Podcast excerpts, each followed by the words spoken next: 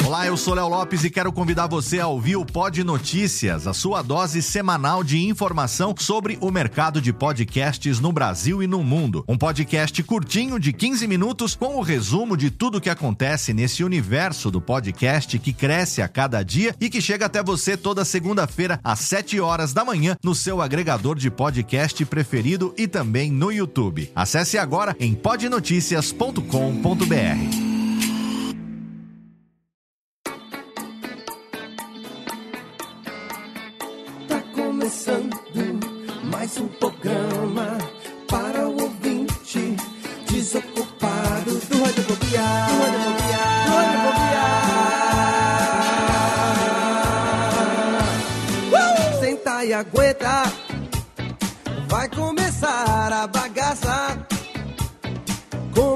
garbo elegância. O seu radiofobia alheio tem entrevista com os maior humorista e com os pobre o artista e com melódias pra você.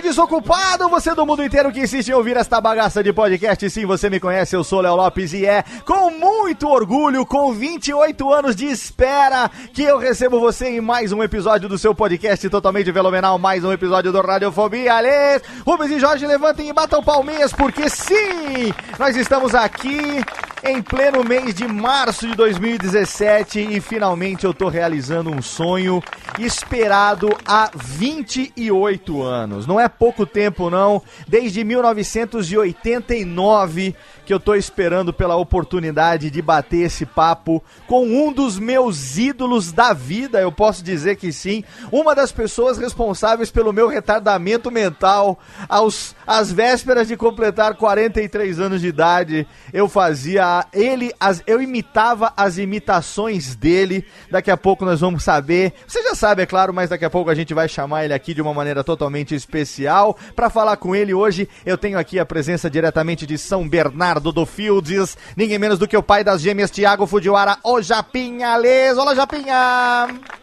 Olá, Léo! Cara, que fenomenal. Eu sei que você também é fã do nosso convidado de hoje. Eu quero saber se você vai ensinar as meninas a dançar Sandra Rosa Madalena ao som de Sidney Magal. Sim, vou ensinar. E eu só que nem você, Léo. Você imita uma pessoa imitando, nosso Exato. imitando. Exatamente. Eu imito você imitando o imitador.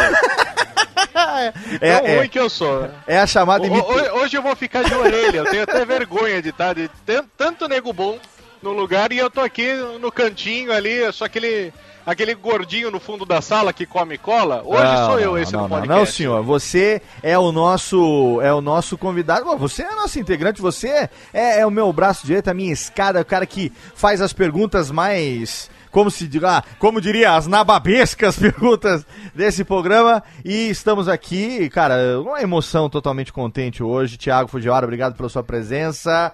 E temos também ele, diretamente de Sorocaba, o menino do Pininho, aquele que avisa quando está pronto, o menino Chester. Olá, Chester! Olá, ouvintes, olá, Léo. Cara, tô muito, tô muito contente por Sim. estar aqui hoje pra conversar com esse fera das vozes. É. Inclusive, eu, eu, pra falar a verdade, eu nem sei qual que é a voz original dele. Pois é, então. São é, muitas. Exatamente. Mas olha. São muitas, né, Eu, cara? eu conversei com ele em off aqui pra gente fazer o ajuste do microfone da gravação e é de se admirar como que uma pessoa. é, eu vou falar pra você, viu? Envelhecer bem é uma arte, mas a voz da pessoa amadurecer, mantendo a característica dos graves e agudos, principalmente dos agudos no caso desse nosso convidado, puta, é, é de tirar o chapéu, meu, é brincadeira. Ah, tira o chapéu e bota do lado. O que você tá fazendo a folga do Vitinho hoje? O que, que é? Hoje eu estou fazendo a folga do Vitinho. Ah, todo exatamente. mundo vai fazer a folga do Vitinho hoje.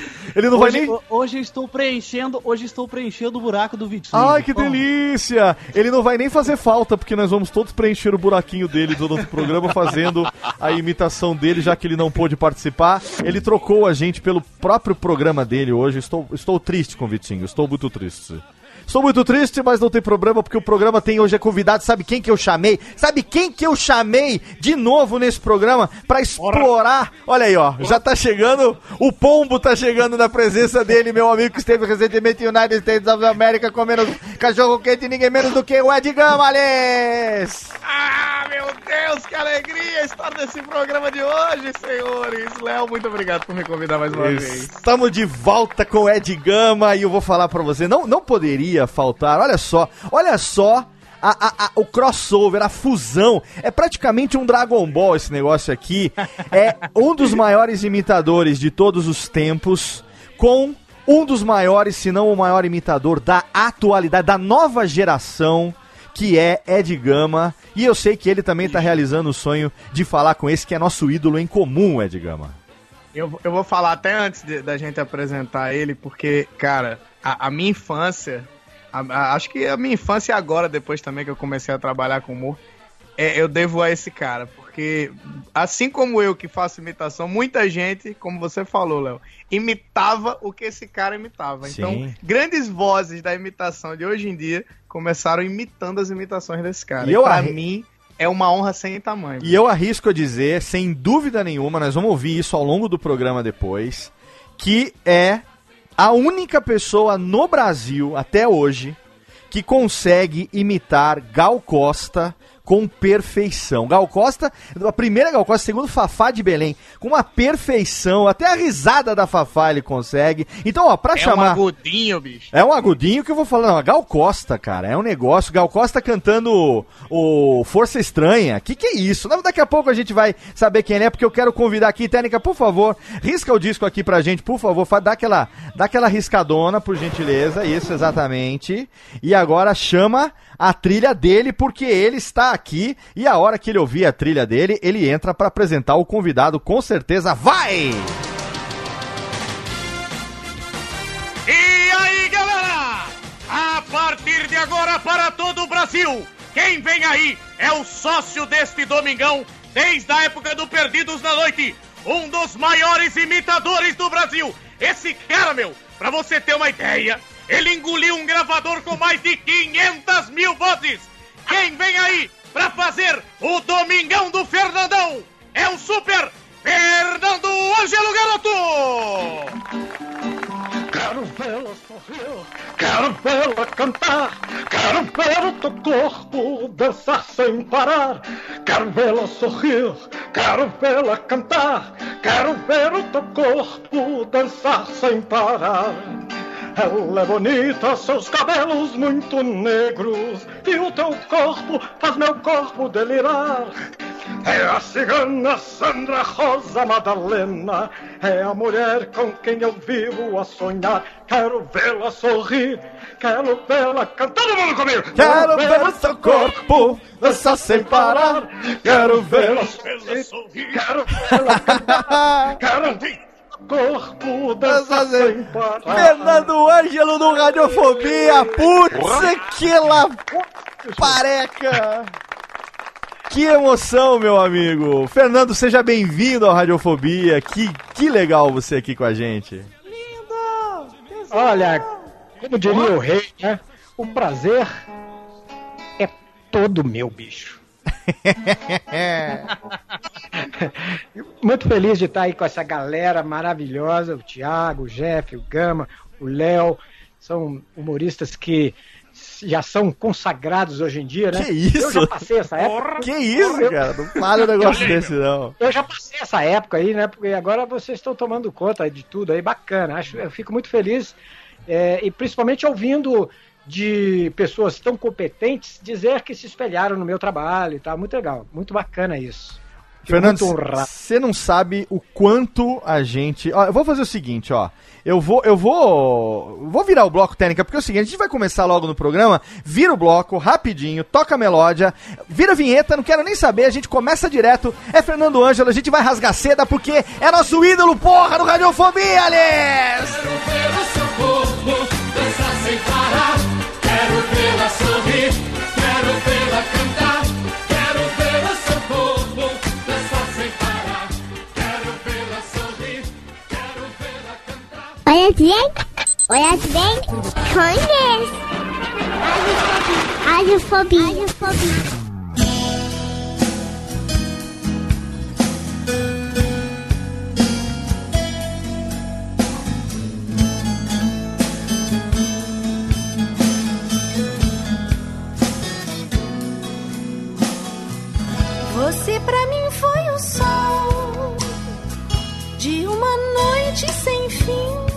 Tamo de volta, KTT!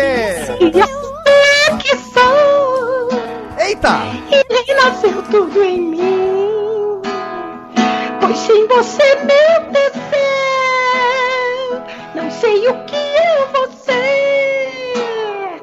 Agora preste atenção, quero casar com você.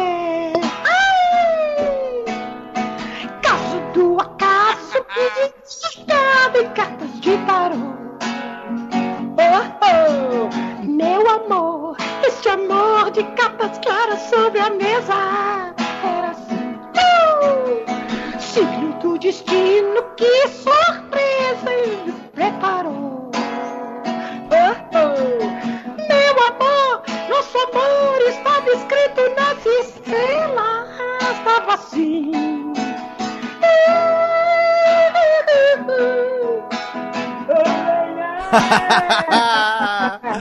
Que fenomenal! Não, por favor, sal... Rubens e Jorge. Põe a Levante. técnica de folga hoje que não vai precisar de música. Hoje a técnica, a técnica, olha só, a técnica nunca vai ter ganho dinheiro tão fácil quanto no programa de hoje. Porque com o Fernando Ângelo ao vivo, com o violão. Olha, esse programa só não tá melhor porque ele- nós não estamos todos juntos no mesmo ambiente. Só por isso. Ah, bicho, eu tô todo arrepiado. E olha que eu nem tenho cabelo na cabeça. Eu tô todo que cagado. agudo é esse, velho? Tô todo cagado de emoção, né? De cagado de emoção. Eu- aqui. Eu tô, eu não, tô- Léo, eu não tô nem conseguindo falar. Esse vai ser o podcast que eu vou menos contribuir, porque eu tô muito emocionado, bicho. Sério, Cara, mesmo. olha, Você tá ouvindo fazer- antecipado, né? Você É. tá ouvindo radiofobia antecipado aqui.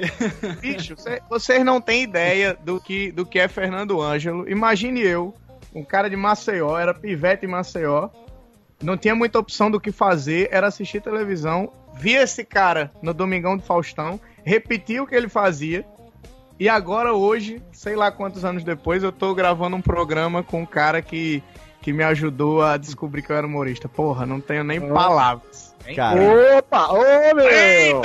essa fera. meu. E eu também tenho a minha cantante pra contar aqui, porque quando eu era criança, né, gostava de brincar de imitação e tal, aquela coisa que todo mundo que ouve o Radiofobia já sabe, e as minhas influências eram o Serginho Leite, Tatá Escova, o João Kleber, como eu já disse, é, e juntamente com o Oséias no Domingão do Faustão, o Fernando foi, é, talvez, foram Oséias e Fernando Ângelo as principais atrações da primeira década do Domingão do Faustão, então, é, assim, a, a coisa de imitar cantores e cantoras, né, porque o Fernando...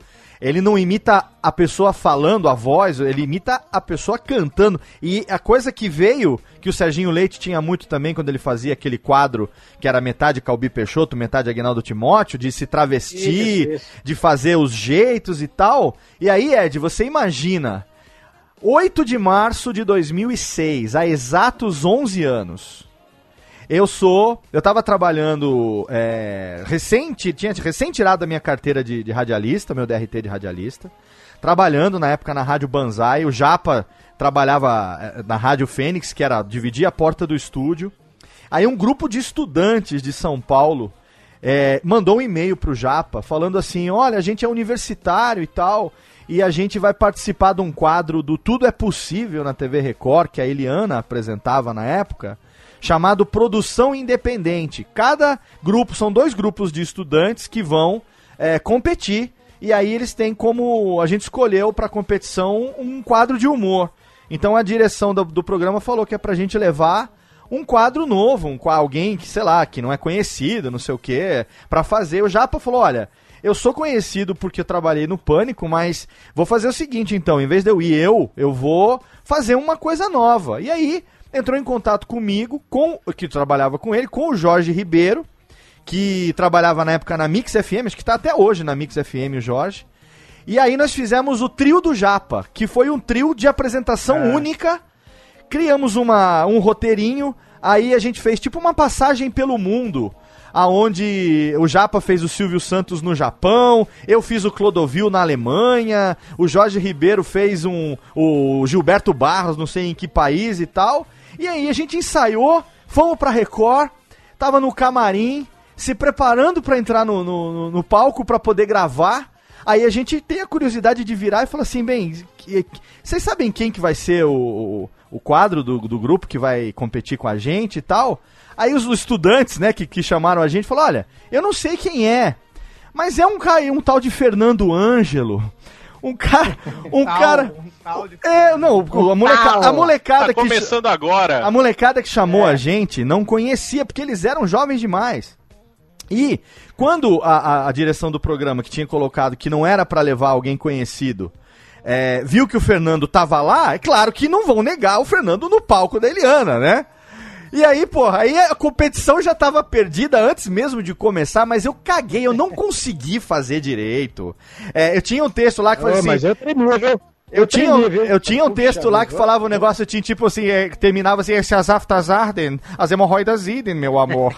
que era o, o Clodovil falando em alemão. Cara, eu fiz isso na frente do meu ídolo. Eu, eu, eu fiquei, eu fiquei tremendo, cara, pra ser julgado pelo Shaolin Porra, velho, é, sabe? É, e aí eu conheci, eu vou botar o link no post, tem essa foto no Facebook, quando o trio do Japa conheceu o ídolo Fernando Ângelo. Cara, que, que, olha, imagina a minha perna, Ed, como não tremeu no dia, cara. Eu tô, eu tô tremendo aqui só de imaginar, imagina lá. Nossa, e aí agora a gente tá aqui 11 anos depois desse de, de eu ter conhecido o Fernando é, tendo a possibilidade, a oportunidade, a, a, diria até a permissão de poder gravar é, um programa inteiro com esse cara que. Fernando, eu falei pra você que ia ser uma rasgação é. de seda, mas assim, porque a gente gosta mesmo de você, cara. Muito.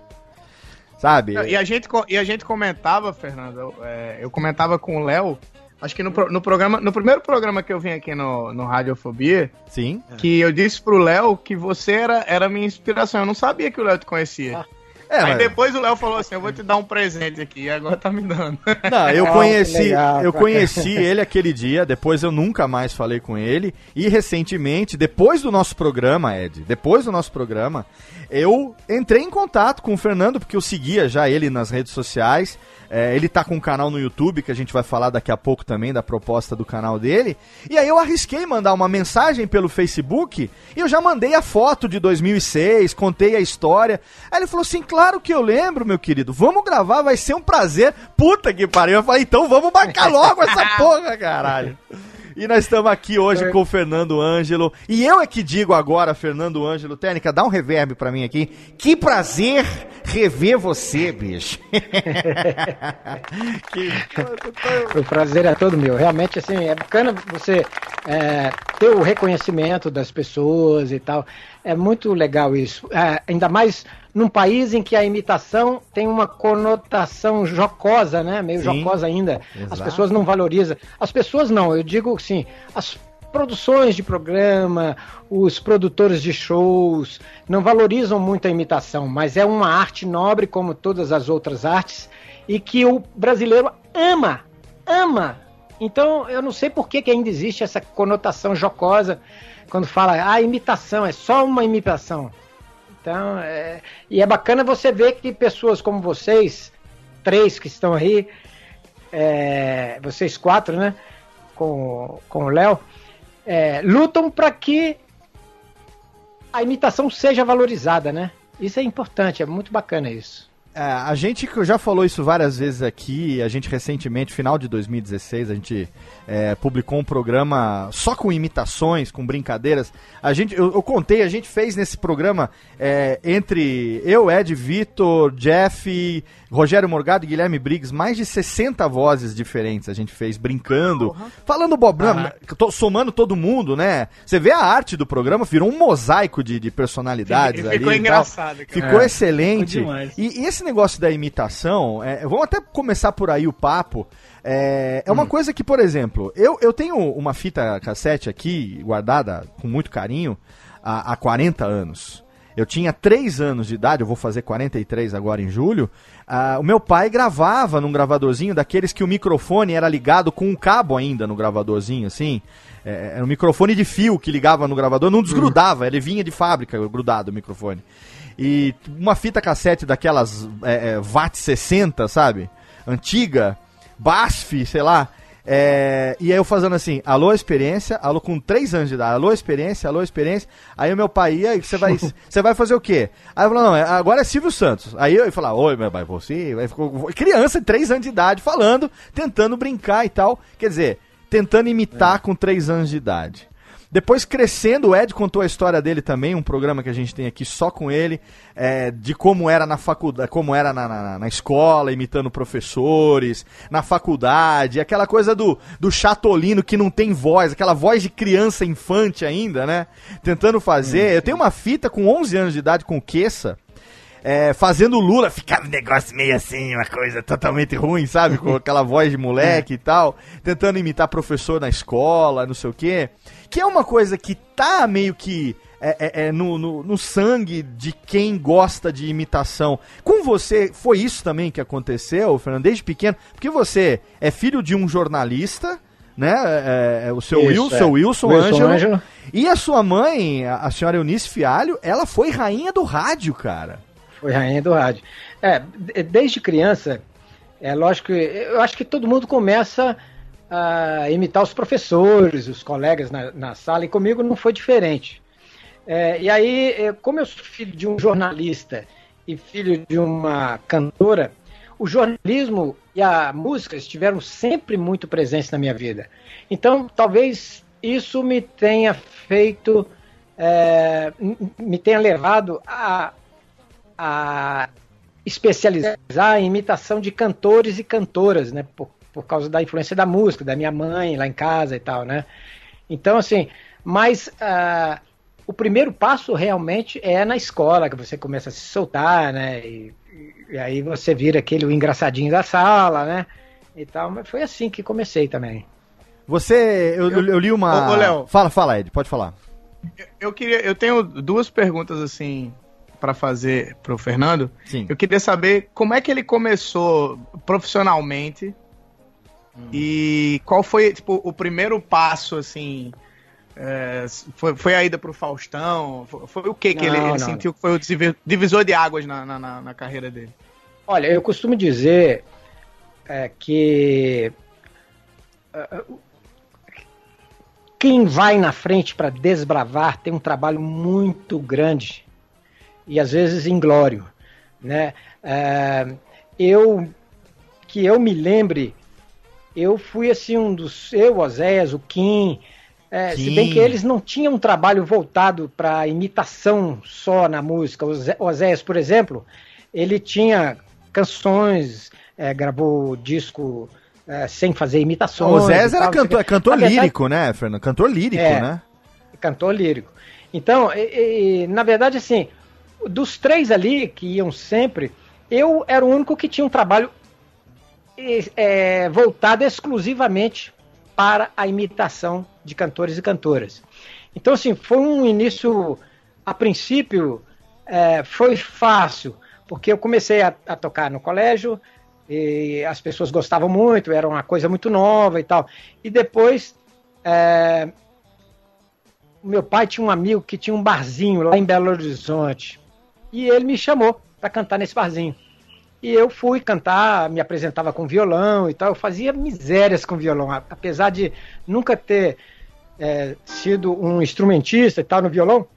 Mas eu, da mesma forma que eu fazia é, improvisos com a voz, eu fazia também improvisos com, com, com o violão. Aham. Então, é, Fernando Ângelo e violão fazia um sucesso danado no barzinho e tal. E de um barzinho começou a fazer um sucesso maior e foi para outro, foi para outro. Mas ao mesmo tempo, a minha carreira de jornalista começou antes mesmo de eu fazer a faculdade, porque eu com 16 anos de idade eu comecei a trabalhar na TV Itacolomi lá em Belo Horizonte, que era uma uma filiada da, da Rede Tupi lá em Certo. Belo Horizonte. Não é da época de vocês não, mas se vocês pesquisarem no Google, vão ver que É da minha época ter- sim, é da minha época sim. existiu a rede Tupi e tal, e eu trabalhava lá na TV Itacolomi. Foi Aham. onde eu comecei a dar os primeiros passos e a gostar do jornalismo e tal. Então, aí já começou a ter um confronto entre a música e o jornalismo. Por quê? O jornalismo era uma coisa mais séria, você tinha que se apresentar mais seriamente e tal. E na música eu escrachava, né? Imitava Ney Mato Grosso, fazia voz de TT Espíndola, fazia Gal Costa, fazia um monte Mas de peraí, gente. com 16 anos? Com 16 anos já, já fazia, já. Mas com 16 Eu faço- anos. Mas pera um pouco, pera, pera. vou- vou- Vamos, vamos se situar na situação aqui. Você é de novembro de 1956. 56, Ou seja, você sessentão. fará 60 anos no final do ano. Já fiz.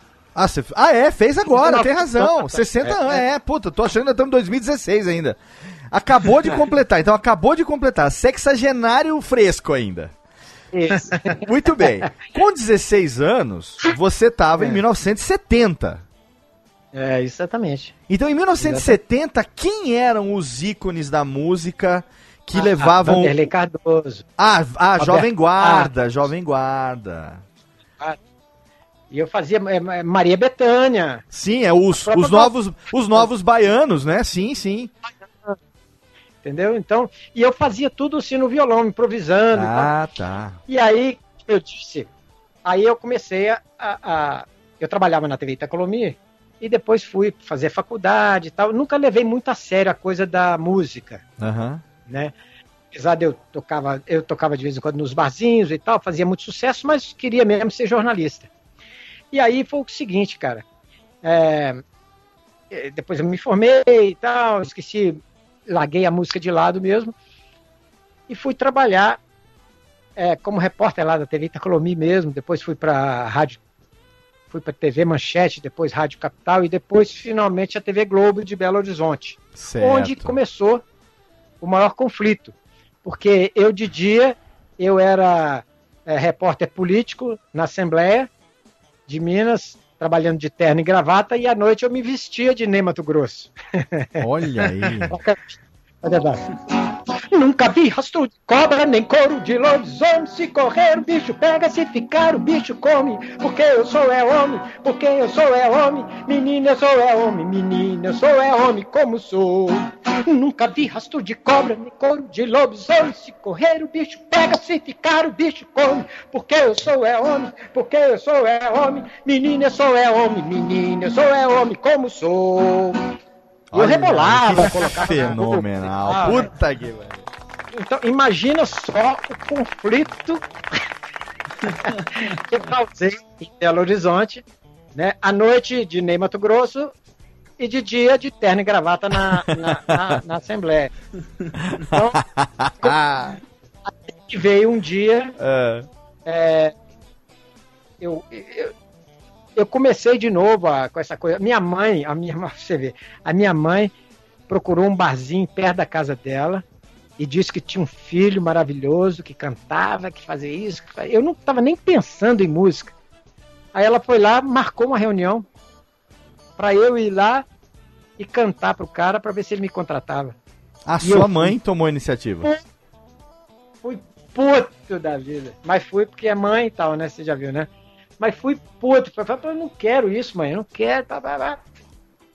quando foi o cara se apaixonou pelo meu trabalho e foi ele o responsável pelas minhas primeiras roupas, perucas, etc. Ele chama Antônio Troitino, ele mora hoje no litoral paulista, é muito meu amigo ainda, um cara sensacional. Olha pra você ver como é que o destino vai levando você, meio que, né? Vai levando mesmo a força, me parece, né? Eu, eu, eu, eu não queria voltar pra, pra música, mas acabei voltando pra música, comecei a fazer shows em barzinhos de novo e tal. De repente eu tava fazendo um show no Palácio das Artes, que eu sempre fui muito ousado Aham. né? Eu fui fazer um show no Palácio das Artes, o único artista que lotava o Palácio das Artes, que cabia 1.600 pessoas lá em Belo Horizonte, era um músico mineiro muito famoso também, até hoje, Paulinho Pedra Azul, ele que lotava o Palácio das Artes, com o show dele. E eu fui fazer um show lá numa quarta-feira, menino, mas lotou o Palácio das Artes, esgotou o ingresso. E aí a própria Globo foi fazer matéria comigo. E aí foi aquela coisa, né, e tal. E aí meu editor no dia seguinte virou e falou assim, você precisa decidir, você é artista ou você é músico? Ou você é músico ou você é jornalista? Eu falei assim, não, então eu sou músico. Aí abandonei a, O a Rede jornalismo. Globo. O jornalismo na, na Rede Globo, assim, saí numa boa, não foi assim uma coisa que eu briguei com ele nem nada, não. Ele, ele pediu para eu decidir, eu decidi. Ele me deu 30 dias de férias, depois me deu mais 10 dias de férias para eu decidir.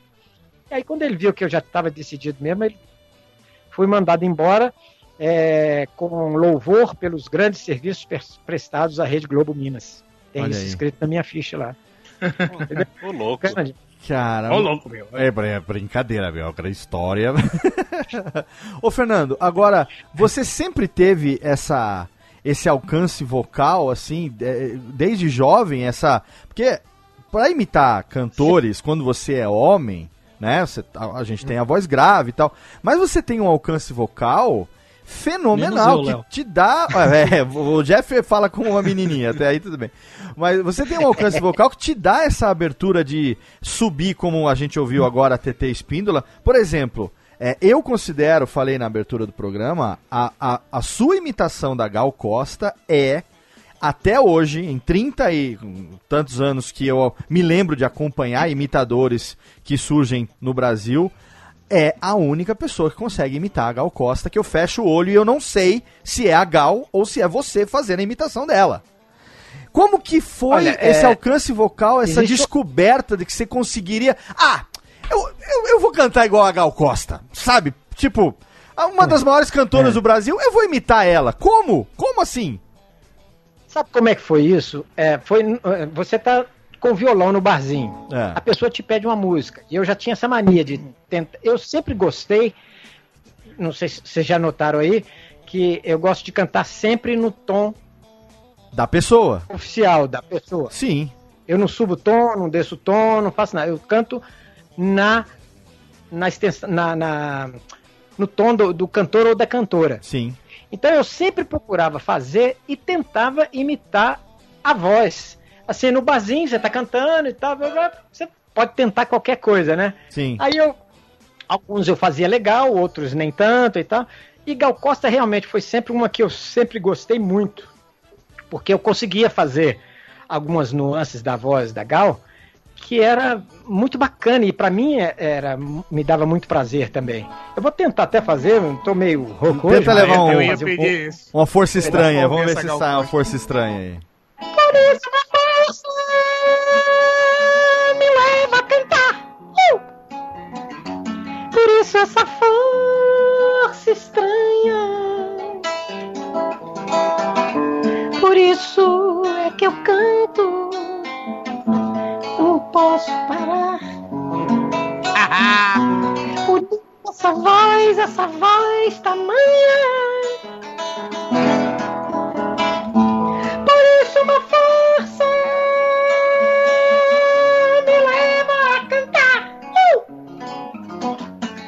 isso essa força estranha. Por isso é que eu canto. Não posso parar. Por isso essa voz, essa voz tamanha.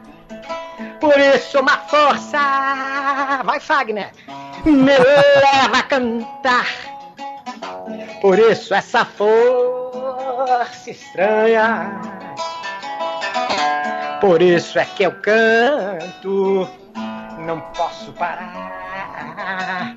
Por isso essa voz, essa voz tamanha. Vai Cazuza! Por isso, por isso uma força é, me leva a cantar. Oh, oh. Por isso, por isso essa força estranha. Por isso é que eu canto, não posso parar. Por isso essa voz, essa voz tamanha.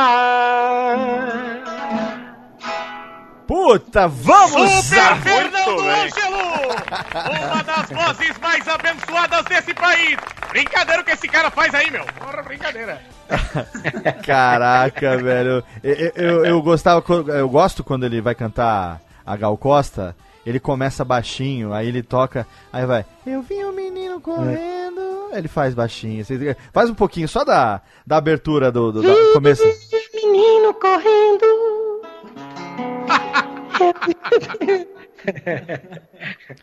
E bicho, tem outra, tem outra coisa, Léo, que o, o Fernando, ele é o precursor das imitações da Maria Bethânia, porque todo mundo imitava o Fernando Ângelo Sim. imitando a Maria Bethânia. Sim.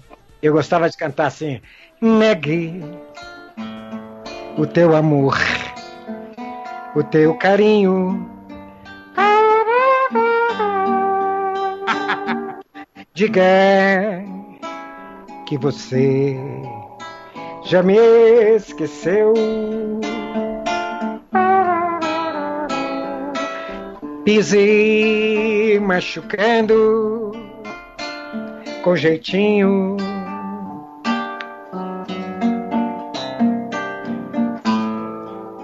Esse coração que ainda é seu. Diga que meu pranto é covardia.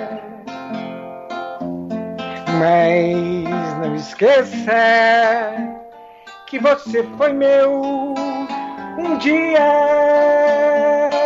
Agora. Diga que já não me quer. Negue que me pertenceu. Que eu mostro a boca molhada e ainda marcada pelo beijo seu. Puta que pariu! É, e, cara, essa, e essa, era essa música que todo mundo cantava. Essa é quem me chamou. Inclusive, Ah. quando eu comecei a imitar a Maria Bethânia também, foi com o Neg. Olha só. Agora, o, Ah, o é. Fernando, se você não sabe, o Ed Gama, assim como algumas outras ah, outros humoristas da geração dele, é, gostam de fazer a Maria Bethânia reinterpretando sucessos da atualidade. Então, Ah, qual, qual, qual é, a, qual é a, a- a do momento? Qual é, Ed? Maria Bethânia canta o quê? Do momento, É. é, tem, uma, tem uma, uma coisa muito bonita, que a Maria Bethânia, ela gosta de recitar poemas Sim. antes de começar, ou recitar pensamentos. Certo. Então, a Maria Bethânia diria o seguinte. Ela, ela diria o seguinte: O importante é reconhecer o amor.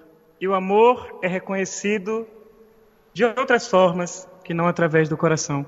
Um homem é capaz de mentir e dizer que ama uma mulher olhando nos olhos dela, pensando com a cabeça de cima. Mas quando o homem fala com a cabeça de baixo, ele não mente. Você pode levantar a sua mão a hora que você quiser, mas eu duvido que você levante o seu pau quando você quer. Então, se o seu pau ama alguém, é porque ele ama de verdade. Então por isso eu canto. Eu preciso te ter. Meu fechamento é você, mozão. Eu não consigo mais beber e nem fumar maconha. É Essa preguiça me deu onda. Você sentando, mozão, me deu onda e que vontade de fuder. Gosto de você, meu queijo, pau. Essa batanha linda. Ai, meu Deus do céu, batanha. gente. Eu não vejo mais você faz tanto tempo. Que vontade que eu sinto. Maria Betânia, beleza. Maravilha. Ai, meu Deus do céu, que coisa fantástica. É uma catarse aqui, gente. A gente ouvindo, ouvindo o Fernando fazer a imitação dele da Betânia, que serviu de que serve, que serviu de inspiração pra todos nós que que todo mundo que hoje faz quem me chamou, um dia ouviu o Fernando Ângelo fazendo alguma coisa assim da Maria Bethânia. Sonhar, mais um sonho. É, todo mundo É, faz, né? uma tigresa de unhas negras. É, sempre teve. Ai, meu Deus do céu. Mas é, mas é mesmo, isso, isso é verdade. Porque todo mundo que imita, imita o que ele fazia, bicho. Aí foi Sim. passando pra um, pra um, pra outro. pra Não, outro, o, aí- o, o- Belchior, por exemplo, né, é, é um cantor que eu tenho a honra de ter feito um Radiofobia Classic sobre a vida do Belchior. É, ele que não morreu, Mas graças achou a Deus. ele, não, né? não, não achamos, mas deixamos a, a- deixamos a, a dúvida pairando no ar.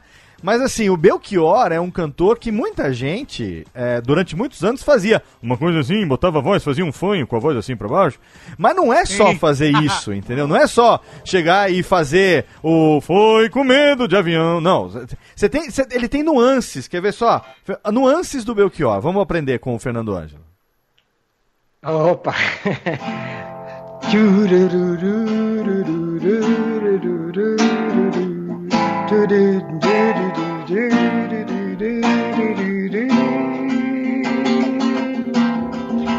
Eu sou apenas um rapaz latino-americano sem dinheiro no banco, sem parentes importantes e vindo do interior. Mas trago de cabeça uma canção do rádio em que um tio compositor baiano me dizia: tudo é divino, tudo é maravilhoso. Que espetáculo. Mas trago de cabeça uma canção do rádio em que um antigo compositor baiano me dizia: tudo é divino, tudo é maravilhoso. Eu sou apenas um rapaz latino-americano sem dinheiro no banco, sem parentes importantes e vindo do interior. Puta que paralho, muito bom. Tá- Você E- entendeu? E o Belchior, bicho, o Belchior é difícil. Você tem que manter a voz e essas variaçõezinhas assim. Então, você. Foi por medo do avião eu segurei pela primeira vez a tua mão. Vem, valeu. Um gole de conhaque, aquele toque em teu cetim. Que coisa adolescente, James Dean. Yeah, yeah, yeah. Yeah, yeah, yeah. Yeah, yeah, yeah, yeah. Puta, vamos aplaudir! Fernando, ô, Fernando, sabe o que, que, eu, que eu queria perguntar pra você? É o seguinte, é, uma coisa é você tá, por exemplo, na, na noite fazendo, ah, cantando e tal, e aí te pedem uma música, é, você falou, vai, vai tentando, é, tentando tirar, é claro que você curtia, né, os cantores nacionais e tal, mas ah, na- internacionais também, que tem muitos, muitos no seu repertório, como Ray Charles, Louis Armstrong, que a gente vai falar daqui a pouco. Mas assim, você não tinha, nunca teve uma, uma rotina, por exemplo, de é, pegar a imitação de alguma maneira, de prestar atenção no trejeito, ouvir de novo, você tenta ver que não deu muito certo. Como é que era? o- Tinha algum estudo envolvido nessa sua criação de vozes ou não? Claro, depois que eu me profissionalizei, para me profissionalizar, né? Eu comecei, porque eu larguei uma profissão que eu estava indo muito bem. Sim. Eu era jornalista na, na, na Rede Globo e tinha sido convidado para ser repórter especial do Jornal Nacional. Olha aí. Nessa, nessa semana que eu fiz o show no Palácio das Artes, há 15 dias atrás eu tinha voltado do Rio de Janeiro, onde eu fiz um, um estágio de 10 dias na redação do Jornal Nacional.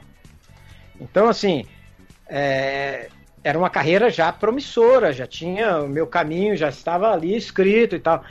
E eu resolvi abandonar tudo por uma coisa que eu amo fazer, que é a música, que são as imitações, é a arte, né?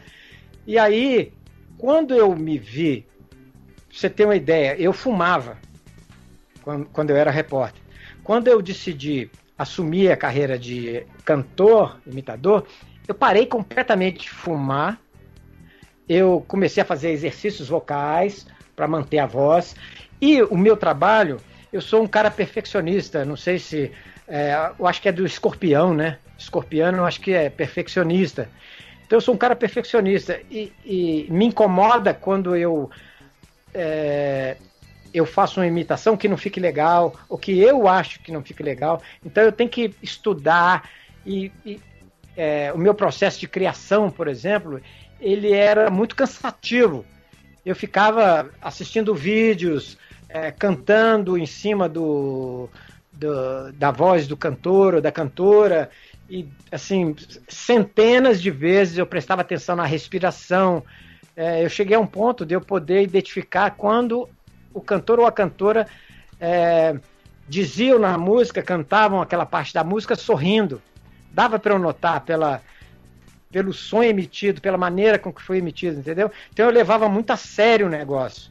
E, e, é, e as pessoas ficavam impressionadas com o meu trabalho, não é, não é porque simplesmente porque eu nasci com esse dom, porque eu tive que trabalhar muito e eu sou um profissional que gosto de, de me dedicar ao máximo àquilo que eu me proponho a fazer. Então tudo que eu fiz assim com coragem na vida, com, com destemor, né, com é, alegria, eu fiz, é, pelo menos procurei fazer da melhor maneira possível. Então eu gastava horas e horas por dia tentando fazer uma imitação. A imitação do, do, do Louis Armstrong foi uma imitação que eu levei é, pelo menos três meses para conseguir fazer. As primeiras vezes eu ficava tonto, é, porque realmente mexia com a minha, minha, minha garganta. E eu é, fazia aquela do Louis Armstrong, é, foi como um desafio para mim. Falei eu, não, eu tenho que conseguir, eu vou conseguir e tal. E eu só, só fiz num show o dia que eu falei assim, eu, não, agora vai dar para fazer. Então eu, eu vou fazer. Assim, I see trees of green, red roses too. I see them blue for me and you. And I think to myself, what a wonderful world. Ah, demais. Colors of the rainbow, so pretty in the sky, also on the faces of people going by. I see friends shaking hands, say, How do you do? They really say, I love you. I hear babies cry. I watch them grow. They learn what to know. And now you never know. And I think to myself, what a wonderful world. Yeah, I think to myself, what a wonderful world. Oh, yeah. Putz, aqui é arrepiante demais. Nossa senhora. Ai, meu Deus do céu. E, e a gente tá aqui em podcast, e você, ouvinte do Radiofobia, que por, por- porventura não conheça o Fernando Ângelo, é, é, é, você tem que ver, eu vou deixar links no post do programa pra vídeos, né, que você vai ver o Fernando, porque ele não é só voz, ele é performance também. Quando ele tá fazendo, É, por sei. exemplo, o Louis Armstrong, ele, ele, ele dá o sorrisão, o yeah, abre o sorriso do Louis Armstrong e E faz. canta de olho fechado. canta de olho fechado. Eu sempre me, eu sempre me preocupei em aliar a voz aos trejeitos, aos gestos, então é, eu- a- as expressões faciais. Eu tinha sempre esse trabalho, essa preocupação de poder fazer o mais próximo possível. É, é, é claro que quando você está fazendo uma, uma, uma brincadeira com o cantor, é, por exemplo, é, Calbi Peixoto, né? Que a gente tem que fazer para exagerar um pouco nos trejeitos e tal, né? Aí uma vez encontrei com o Calbi Peixoto e ele virou para mim e falou assim: A minha secretária não gosta de você. Eu falei: Ah, não, Calbi, por quê? Porque ela acha que você exagera nos meus trejeitos. Mas é bom, hein? É igual, hein? É igual. Então, assim, essa coisa do, da, da- do, do exagero que às vezes você tem que colocar para ficar. é, quando você quer fazer uma graça com a imitação, e tem também a imitação séria, que é essa que eu faço, do Louis Armstrong, por exemplo, que eu tento me aproximar ao máximo é, da- da- do real, né? eu falo, eu falo Fernando, que é, são dois tipos de imitação. Que é a, a imitação que você impressiona e a imitação que você vai pra porra louquice. Que eu chamo assim, você vai pra porra louquice de imitação pica-pau maluco. Sabe aquele outro pica-pau que tinha que era feio? E quando você ligava a televisão, você dava até raiva porque parecia aquela porra. Essa, imi- essa, é esse outro tipo de imitação. É verdade, é impressionante. E é engraçado que, assim, é, até hoje eu não me sinto como um humorista, eu me sinto como um músico que faz, que tem momentos de humor, entendeu? É porque eu prezo mais a música do que do que a, a graça que eu tô fazendo na hora de imitar. Embora adoro, acho espetacular fazer Belchior cantando Seguro Chan, né? Seguro Chan. É meu tchan. Seguro tchan, tchan, tchan, tchan, tchan. Agora, é, é, tem uma parte no meu show que eu falo que, que a propaganda está invadindo tudo, né? Então que daqui a pouco os cantores, compositores vão ter que cantar as músicas colocando publicidade no meio da música, né? Então, Nelson Gonçalves, por exemplo, se- seria assim: Ah, se tu soubesses como eu sou tão carinhoso e muito, muito que te quero. E como é sincero meu amor, eu sei que tu não fugirias mais de mim. Vem, vem pra caixa você também. Vem. Ai, que fantástico. Viabra, né? O Viabra. Voar, voar, fugir, fugir. Decolar.com Então, assim, embora eu goste de fazer é, as piadas com as músicas e tal, eu gosto também do momento. E uma das, das, das imitações que, que mais me tornaram conhecido no Brasil foi realmente essa do Louis Armstrong. É, eu fazia também o Pavarotti, eu não me lembro o tom aqui. É, deixa eu ver aqui se eu consigo.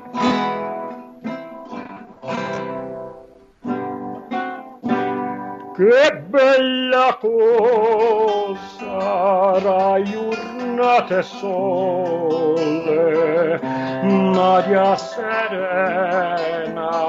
dopo la tempesta, e l'aria fresca pareggiare a festa che bella cosa sarà giornata del sole.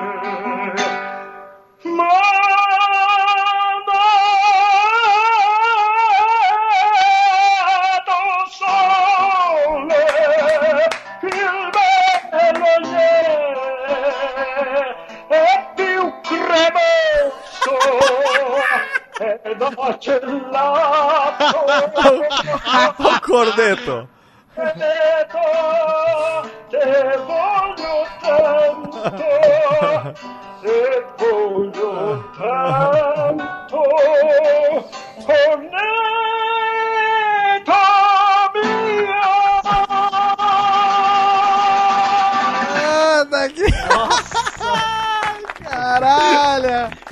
Aí, os mais novos não vão entender por que, que a gente tá rindo, cara. É, cara, cara, corneto. Eu sou, Eu só espero que ele não mora em apartamento neste momento, viu? Já, três- já ganhou três multas nos últimos 15 minutos. né? Ah, corneto é da gelato, meu amigo. Eu vou te- É, é, agora eu vou falar, imitador morando em apartamento. Eu já tomei, alguém falou aí, três multas. Sim. Eu já tomei três multas, inclusive uma ontem de madrugada. Olha aí.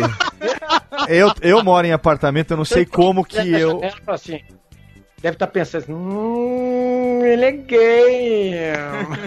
Outro dia eu tava. Outro dia acho que eu, eu tava gravando aqui é, durante o dia, né? Que geralmente eu gravo à noite, né?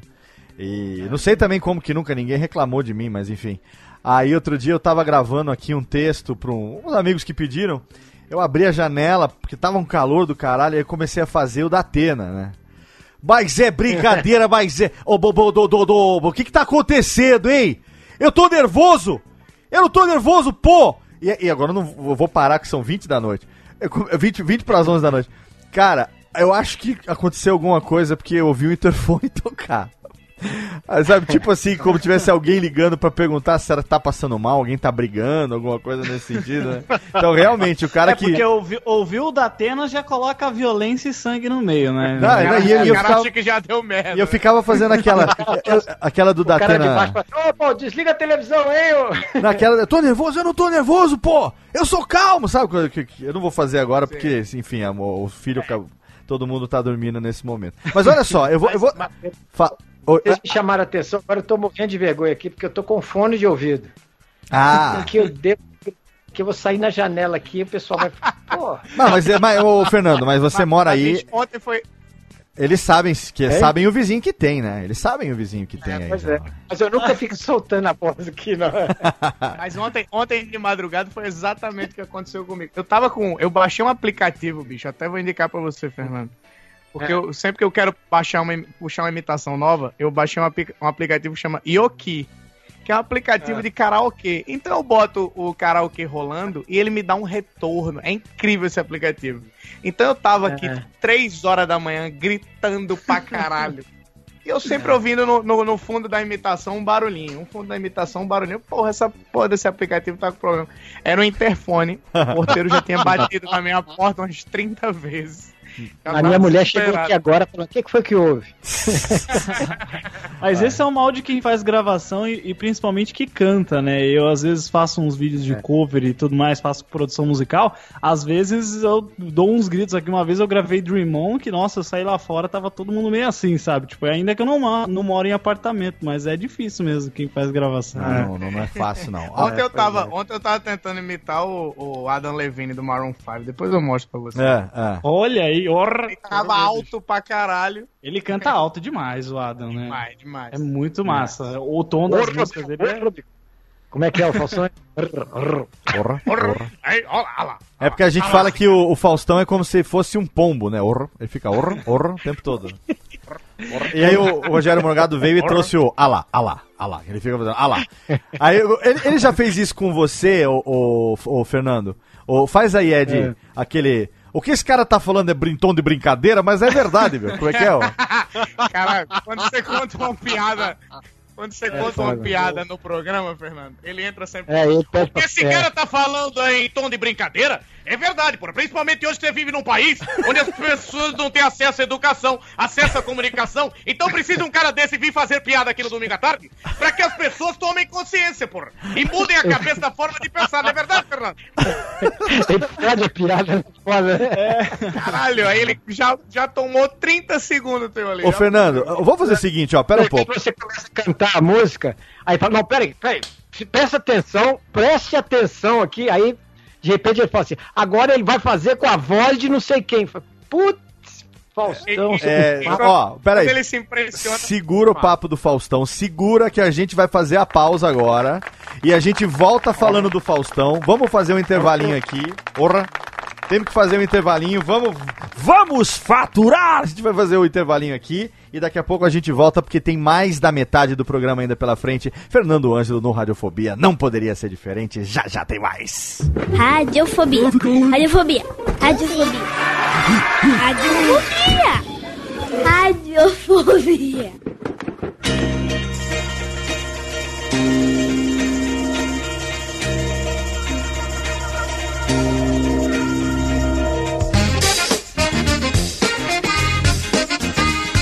E vamos rapidamente para a sessão de recadalhos desse nosso programa histórico, um papo que eu esperei 28 anos para acontecer. Desde 1989 que eu me recordo de ter Fernando Ângelo como um ídolo da minha vida das imitações. Você já ouviu a gente rasgando seda no começo do programa? Se prepara porque ainda tem mais da metade do programa pela frente e tem muito mais rasgação de seda com certeza. O programa é histórico do Radiofobia e o momento de recados também é histórico porque técnica já estão à venda as novíssimas e oficiais camisetas do Radiofobia, Alex! Exatamente! Olha que lançamento fenomenal!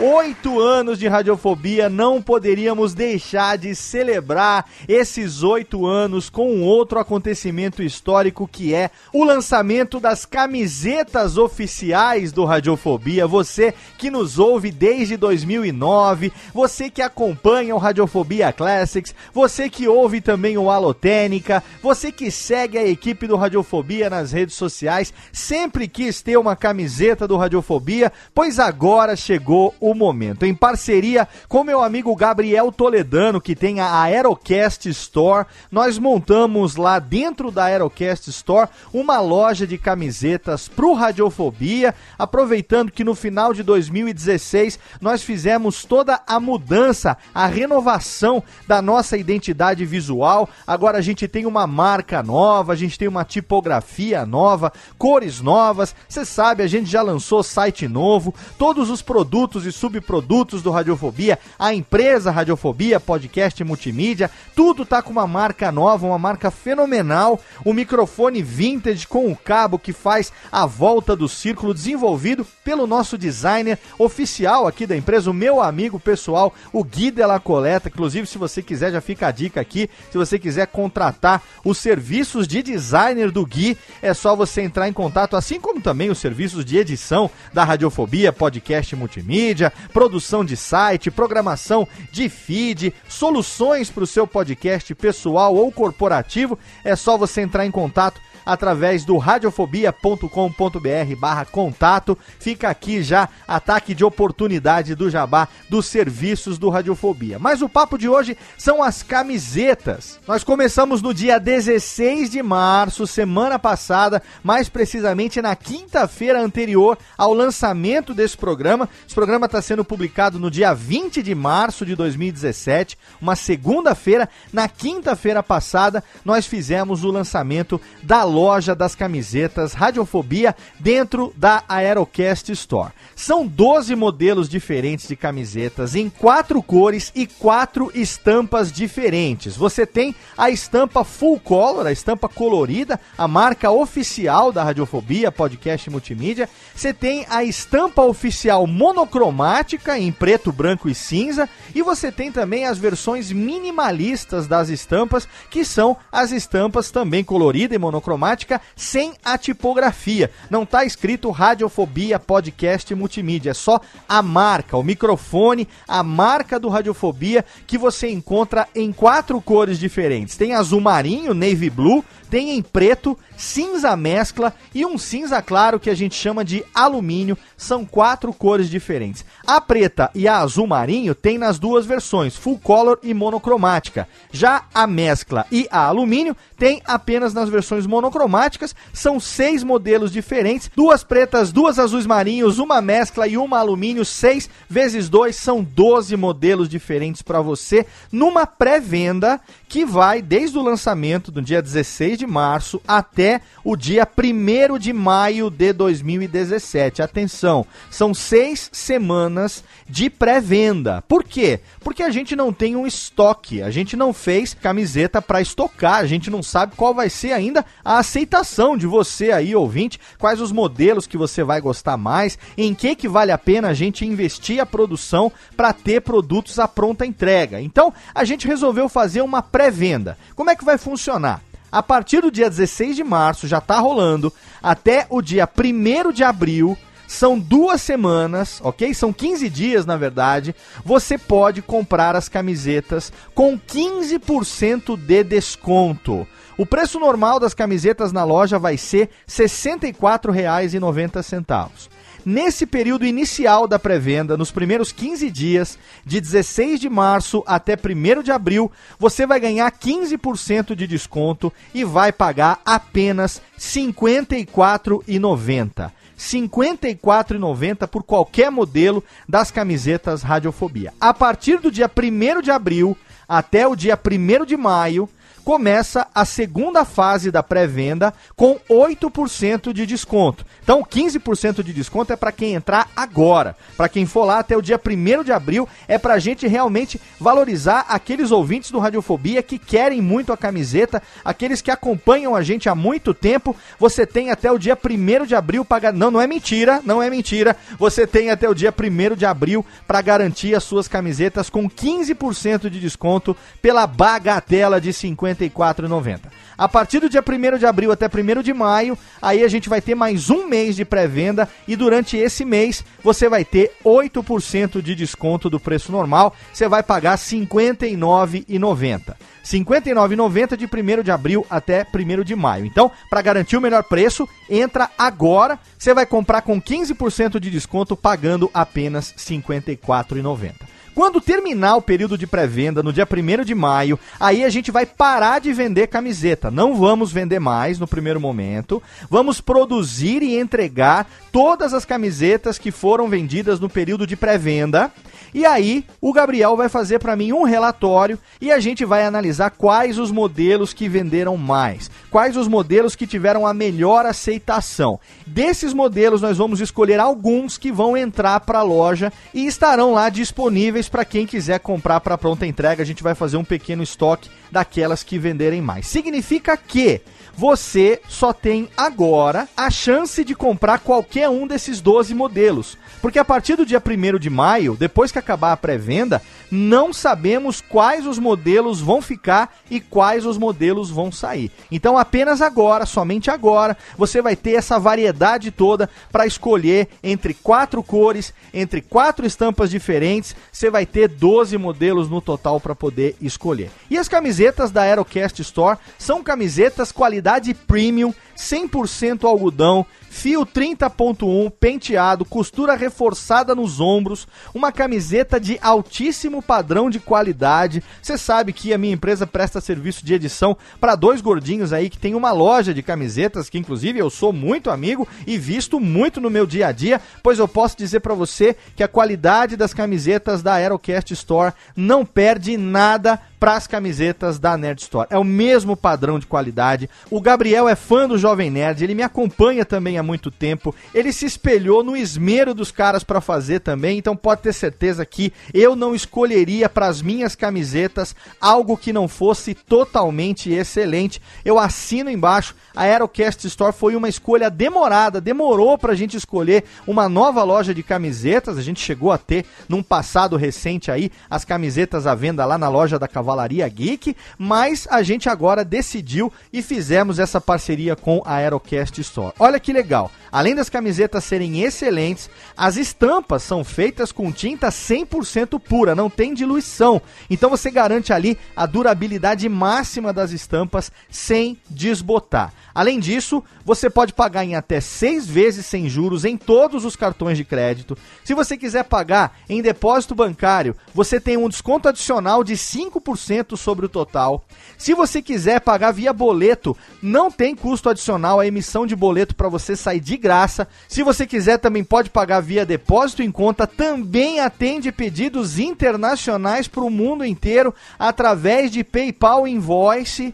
São mais de quatro anos já de Aerocast Store, começou já em outubro de 2012. A loja tem o certificado SSL 256 bits, que garante segurança total na sua transação de compra e também, algo muito importante, uma gama de tamanhos que cabe em todo mundo. PMG, GG, 3G e 4G. Entra lá no link aerocaststore.com.br barra radiofobia. Tem um banner lindão que o Gui fez no post do programa também. Você encontra também esse link nas redes sociais do Radiofobia, nas minhas redes sociais. Tá lá aerocaststore.com.br barra radiofobia. Clicando em qualquer camiseta, você vai ver lá a grade de tamanhos. Pode ter certeza que ele cabe em você. Eu que emagreci, perdi 18 quilos, agora tô usando GG. Mas tem também também a 3G e a 4G. Pode ter certeza, olha, tem uma camiseta lá, inclusive, que eu vou deixar o link no post para você ver. O Jovem Nerd utilizou já no Nerd Office a camiseta oficial do Radiofobia. Meu amigo Dudu Salles também já ganhou uma camiseta, então tem para todo mundo. Eu fiz o test drive com os gordinhos lá. Eu mandei pros gordinhos e se ficou bom nos gordinhos é porque vai ficar bom em qualquer gordinho aí. Dudu Salles e Jovem Nerd ficaram elegantes com as camisetas Radiofobia. Com certeza você vai ficar também. Então aproveita na pré-venda. A gente não sabe quantos modelos vão ficar depois, mas agora é a hora. Seis vezes sem juros no cartão é uma oportunidade única para você poder ver quais os modelos que você mais gosta. Garante agora as suas e a partir do dia 1 de maio essas camisetas serão produzidas e serão entregues. Tem um prazo aí de 20 dias úteis. Então, a partir do dia 20 de maio, lá no finalzinho do mês de maio, todo mundo que comprou camiseta na pré-venda começa a receber. As camisetas oficiais do Radiofobia finalmente saíram do forno e eu desafio você a comprar uma e me dizer se ficou ou não ficou totalmente fenomenal. E antes de encerrar essa sessão e voltar para os programas, fica aqui também o nosso agradecimento aos nossos parceiros de hospedagem. Afinal de contas, sem eles não existiria nada disso que você está ouvindo aqui há oito anos. Entramos no nono ano já, março é mês de aniversário, é mês de comemoração. O nosso site bonito, elegante, não só do Radiofobia, como também do curso de podcast.com.br, da Radiofobia Podcast Multimídia. Todos os sites do grupo Radiofobia ficam lá em HostGator, que é um dos melhores serviços de hospedagem do mundo. Entra lá no nosso site, clica no banner, lá no rodapé do site do Radiofobia, tem um banner, você vai ser direcionado para o site da HostGator. Com certeza você vai ver que tem um plano dedicado, um plano de VPS, um plano compartilhado que cabe no seu bolso com uma qualidade fenomenal. E os episódios do MP3, os arquivos do podcast do Radiofobia não poderiam ficar em outro condomínio de alto luxo que não fosse Blueberry Hosting. Esse é o melhor serviço de hospedagem de podcasts do mundo. Esse serviço que é da Raw Voice, uma empresa que também desenvolve o plugin do Blueberry PowerPress, as estatísticas do Blueberry. Esses três serviços em conjunto, se você tiver, se tiver um site em WordPress com o PowerPress instalado, com as estatísticas do PowerPress habilitadas e os seus podcasts estiverem hospedados em Blueberry Hosting, é uma experiência de três cliques. São três cliques, é absurdo. Primeiro clique, você faz o upload direto do post, você faz o upload do seu episódio no Blueberry Hosting. Mais um clique, você embeda no post. E com o terceiro clique, você publica e não tem segredo. Rapidinho, o seu DNS propaga, aparece no iTunes, aparece nos principais agregadores e todo mundo fica feliz porque é download delicinha para você a qualquer hora do dia e da noite, o ano inteiro. Blueberry Hosting é sem dúvida nenhuma o melhor serviço de hospedagem de podcasts do planeta e tem várias vantagens além do non-fault hosting de 20%. Todo dia primeiro do mês a sua cota é renovada, não importa quanto você tenha usado no mês anterior. Entra no site do Radiofobia lá no rodapé, tem também o banner da Blueberry Hosting, você clica lá e se você assinar Blueberry Hosting pelo link do Radiofobia, o primeiro mês é de graça. Você faz a migração de todos os episódios do seu servidor atual pro Blueberry Hosting e o primeiro mês é test drive, é na faixa para você, na Vasca 0800 total para você experimentar o serviço e aí a partir do segundo mês você vai pagar o plano que você contratou. Tenho certeza que assim como Radiofobia, você também vai hospedar o seu podcast no mais alto garbo. And elegância. Combinado? Agora sim, Técnica, roda a vinhetinha e volta pro programa, porque tem muito mais o mestre da imitação, Fernando Ângelo, hoje no Radiofobia, aliás. Radiofobia. Radiofobia. Tamo de volta aqui na bagaça. Tamo de volta no Radiofobia com Fernando Angelo. Da, da, vai, Técnica! One, two, three, do you remember? Tamo de, tamo de volta. Na, na, na. Olha aqui a gente no Radiofobia totalmente fenomenal hoje falando com Fernando Ângelo. Eu quero palmas, não, Rubens e Jorge, mais palmas, mais, muito mais palmas eu quero, muito Oi. mais palmas. Porque está fenomenal o nosso programa de hoje. Eu vou falar pra você que é. Não poderia ser diferente, né? Um programa tão esperado, um programa tão aguardado, tantos anos. E a gente tá aqui hoje, é claro que comigo eu tenho as presenças de Thiago Fujiwara, Jeff Barbosa e o Ed Gama, ninguém menos do que o mito, a lenda Ed Gama no programa de hoje. E aí a gente agora continua com o nosso papo com o Fernando Ângelo, que tá lá com o seu violão no seu estúdio e deixando a gente aqui em êxtase com suas imitações. E olha, eu vou falar pra você, viu, ter essa essa honra de ter uma uma sessão privê de Fernando Ângelo aqui e depois poder propiciar isso para os nossos ouvintes do Radiofobia, é, poder compartilhar para essa geração que porventura não conheça o Fernando e vai começar a conhecer agora, ver os vídeos, acompanhar o canal dele no YouTube. É, é uma honra pra gente, né, Ed? Puta, a gente fica aqui Porra, sem com palavras. as tetas pulando de emoção aqui dentro do peito, porque eu vou falar um negócio pra você. Ô, Fernando, 1989, nosso, nosso amigo, não, seu amigo do Ed, porque eu não conheço ele ainda, ainda. O seu Ainda. amigo e do Ed, Fausto Silva, sai da rede Bandeirantes de televisão com o seu Perdidos na Noite e é contratado pela Rede Glóbulo de televisão e vai para, para Rio de Janeiro, na época no Jardim Botânico, hoje em dia no Project Valley. E aí, no primeiro, logo no primeiro ano de programa, Fernando Ângelo, Oséias e Kim, três imitadores do mais altíssimo garbo, se tornam atrações recorrentes no programa, não só no começo, no primeiro ano, segundo ano, mas eu, eu arrisco a dizer, se eu estiver mentindo, você me corrija. A primeira década do Domingão do Faustão, praticamente até o começo dos anos 2000, até mais ou menos a época que o Tom Cavalcante começou a participar muito mais ali é, no Domingão do Faustão, né? É, enfim, começando a diversificar, mas você, o Oséias e o Kim, durante muitos anos foram coringas, assim. Acho que quando tinha aquela, aquela coisa de televisão, quando sabe que a concorrência vai ter uma atração forte, quando sabe que vai ter um, sei lá, alguma coisa. Não, vamos trazer Fernando Ângelo, vamos trazer esses caras porque é audiência na certa e é aquela coisa de segurar o programa por meia hora, às vezes, 40 minutos. Termina um bloco, vamos pros reclame do Plim Plim, daqui a pouco a gente volta com mais Fernando hoje. E daí, daqui a pouco eu tô de volta. Ele fazia essa coisa, voltava, segurava no bloco.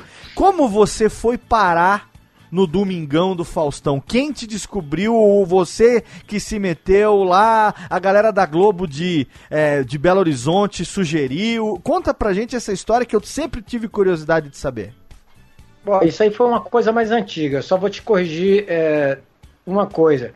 É, Por favor, por favor. Ele, ele levou dois anos para me levar a primeira vez no, no Domingão. Ah, não foi Eu logo fui- no primeiro ano? Não, não, dois anos. Dois Ah, anos. tá. Porque é o seguinte, a minha história com o Faustão começa lá, bicho, lá dos Perdidos da Noite. Certo. Tem aqui, cadê? Cadê a técnica? A técnica tem aqui.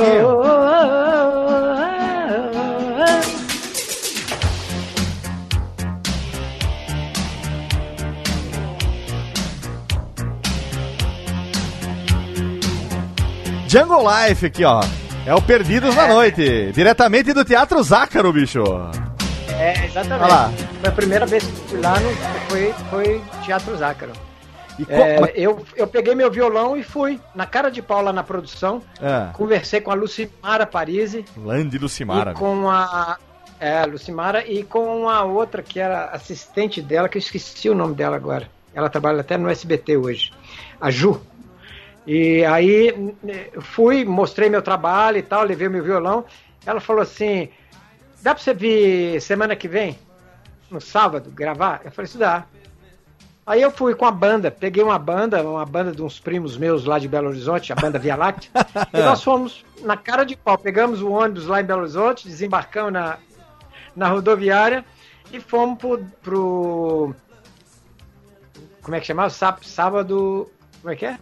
O nome do programa? Perdidos, Perdidos na na noite, Noite, no Teatro Noite. Zácaro. Aí- Ao vivo no Teatro Zácaro, pois é. sábado às Exato. 11 da noite, meu. Isso. Aí, eu- aí eu fui com a, com a banda. Era pra eu fazer uma apresentação de 10 minutos, eu fiquei 29 minutos no ar. É, eu entrei exatamente às duas horas da manhã. Era um programa que varava a Sim, madrugada, né? ia pra Entrei dentro. às duas horas da manhã. Achei que não ia estar ninguém escutando, ouvindo. E aí, de duas horas da manhã até às sete horas da manhã, eu dei o telefone da minha casa, porque eu não tinha outro telefone de contato. Eu fiquei atendendo telefonemas do Brasil inteiro, Nossa querendo senhora. saber quem era Fernando Anjo, que esse cara que fez a TT Espíndola, que sensacional, que não sei o quê. blá, blá, blá. Foi, assim, sucesso estrondoso. Esse foi o seu debut aí- na televisão. Você nunca tinha aparecido na TV. Foi, nunca, nunca tinha. Eu tenho, ah, inclusive tem na internet essa minha primeira aparição. O, o- na verdade, quem acreditou mais em mim foi a Lucimara Parisi. É, e aí ele fala assim na gravação: é, Fernando Ângelo contratado a peso de dólar. que vai se apresentar aqui no Domingão, que, segundo a Lucimara Paris, é um, é um artista muito bom. Segundo a Lucimara Paris, ele vai dar um show e tal, não sei o quê. Aí me chamou para cantar. Aí a primeira música que eu cantei foi aquela. é, Sinto quando alguém me interessa, Nada mais. mesmo quando finge que não vem. Nada mais. E aí, e aí, eu- ele, aí ele começou a se encantar. Né? E foi, pá, pá, pá, pá. na hora que eu entrei, antes de eu entrar, eu fui com um macacão verde de peruca e tal. E ele virou e apresentou assim: Vem aí de Belo Horizonte, Fernando Ângelo. Aí ele, ele solta o comentário dele: Fantasiado de samambaia. Nossa E o Perdidos, o. Perdidos na Noite, eu vou deixar um link no post. A gente tem uma geração aqui que, infelizmente, é, infelizmente pela idade, não tem o que fazer, mas a gente tem uma geração que não, não, não conheceu, né? Eu vou deixar o link no post. Sempre que a gente fala de alguma coisa que, a- que o pessoal pode não conhecer. E Leite você falou com pera, que nem eu. É, geração leite com pera, que nem o Jeff, isso aí. Ah, mas não tem como, mas, cara. bicho, mas, bicho, ó, como. eu tenho, eu tenho 25 anos de idade, eu também não assisti o, o Perdidos na Noite, mas é obrigação de todo cidadão brasileiro assistir Fazer o Perdidos na Noite no YouTube. Eu, eu, eu arrisco a dizer que é o talvez top 3 dos melhores programas da TV brasileira, da história da TV brasileira. Não, porque o, o pessoal não sabe, muita gente não sabe a, a história do Faustão, mas o Faustão, ele é de Campinas, ele começou no rádio como, como esportivo. repórter esportivo, né? E aí, Sim. quando ele tava na rede Jovem Pan, ele sempre tinha essas tiradas, né? Tava lá, ô Rebe, aí sim, esse cara é do tempo e que, do, do 1900 e Guaraná de rolha. Tanto é que É, porra, esse, esse, esse zagueirão aí faz mais falta que mãe em orfanato. Olha aí. Exatamente. Exa... é isso aí, cara. Tava mais perdido que filho de. Ô, Ed, como é que é? Mais perdido que filho de puta no dia dos pais, né? então, então- e ele, ele tinha essas tiradas. Aí do, do rádio, ele, quando ele foi pra Jovem Pan, ele começou a fazer um programa em São Paulo. Ele fez um programa durante muito tempo chamava Balancê. Esse programa, Balancê. ele era um programa de rádio que tinha plateia, era um programa ao vivo. O Balancê chegou aí pra TV e depois virou o Perdidos na Noite na, na, na rede, na rede Bandeirantes. Então ele veio do rádio e fazia isso. Quer dizer, o Perdidos na Noite foi uma versão teatral, uma versão com muito mais audiência do que o Balancê. Na verdade, o, Per- o Perdidos era na Record, né? Não? Ele foi conhecido como repórter no futebol, aí ele teve o programa Balancê no rádio, e o, ele, ele estreou, na verdade, o Perdidos na Noite, na rede Gazeta em 1984.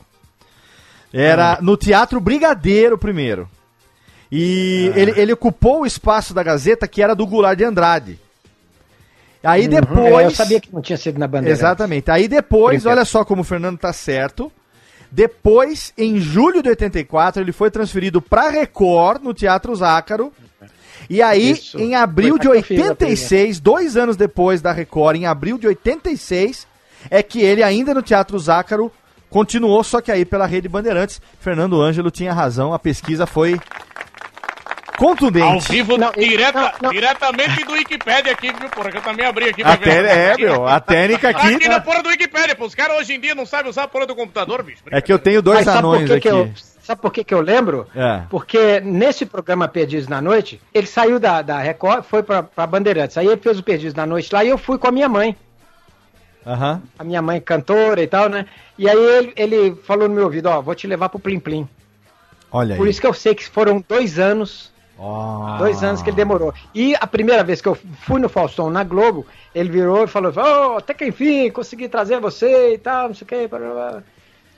Então foi isso. E como foi, é, pela primeira vez, na Rede Globo de televisão, no Domingão do Faustão, sendo que a Globo, a Globo, assim, o Domingão do Faustão, a gente hoje brinca, tem a, a brincadeira do Faustop, é, enfim, o Ed ganhou Quem Chega Lá do Faustão, e muitos amigos nossos humoristas passaram por lá, a gente falou isso aqui, quem não ouviu ainda, o Radiofobia com o Ed Gama inteirinho que a gente fez, Radiofobia número 201, faz favor de ouvir logo, porque você vai conhecer toda a história. É, o, o Domingão do Faustão foi um programa que ah, a Globo arriscou pela primeira vez tirar o que até então existia nas tardes da Rede Globo, que eram as séries americanas, MacGyver, é, era Automan, Manimal, todas aquelas séries de não TV. sabia, é, todas aquelas séries de Não televisão. tinha nenhum programa, não, não passava nenhum programa na. Não na- passava na nenhum. A tarde de Era domingo da Rede. só. Não, não, não, não, No não. Trapalhões era sete da noite no, na- Sim, nessa no época. tarde. Então, nessa época passava de manhã, tinha, tinha às vezes Fórmula 1, tinha esporte. Na hora do almoço tinha desenho depois começava MacGyver, aí tinha Águia de Fogo, tinha é, Trovão Azul, era séries de televisão. Aí depois uma hora tinha o futebol, quando tinha futebol, sete horas da noite tinha os Trapalhões e depois o Fantástico. Cara, e tem uma coisa, você falar hoje assim, é, se você imaginar que o programa hoje ele dá picos de 30, 30 e poucos, 29 no Ibope, antigamente dava 45, 49, Sim. 50. Sim, sim. Na E, época. assim, e eu fui nessa época, por isso que até hoje as pessoas se lembram de mim lá. Sim, Porque era muita audiência e todo. E porque não tinha internet. exatamente. Então tinha. as pessoas. A internet estava muito incipiente ainda. Em 93, me parece, né? Que foi a internet. A internet em 93, 95 começou a engrenar, é. Pois é. Então, as pessoas assistiam muito. Cê, é, e, e, como diria ele, né, eu sou do tempo em que você aparecer na televisão era uma coisa assim fabulosa. Sim. Hoje em dia, qualquer criança aparece na televisão da casa Sim, dela, sim. o pai filma de manhã e tal, põe a- o vídeo na TV Ah, é? e ela tá aparecendo. Antigamente tinha isso. Ela tá Antigamente, se vê na telinha, né? Eram, É.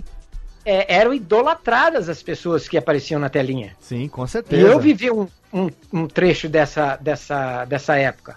Por isso é que, que as pessoas até 8, 30 anos depois já ainda, me, ainda lembram do meu trabalho. 20 anos depois. Eu lembro que quando trabalho. eu lembro que quando o Faustão foi pra Globo foi uma revolução porque todo mundo estava acostumado sempre com aquela coisa da Globo ser quadradinha e tal. De repente pegou o apresentador que era o mais escrachado da TV até aquele momento, colocou ele na televisão e colocou com uma música do Sullivan e Massadas que é totalmente politicamente incorreta hoje em dia falando essa chatice, mas enfim, que o cara começava. Eu sou- eu sou Do tempo que. Na, na, na, do tempo, então, do tempo do boteco, Como do tempo do, eh, do tempo do boteco, é, não, peraí, cadê, tá aqui, Tênica, cadê a, a, a música do Faustão aqui?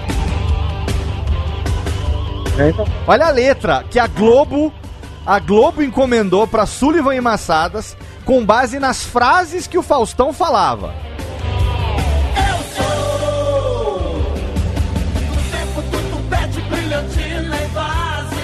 É tupete, brilhantina e vaselina. Brilhantina e vaselina.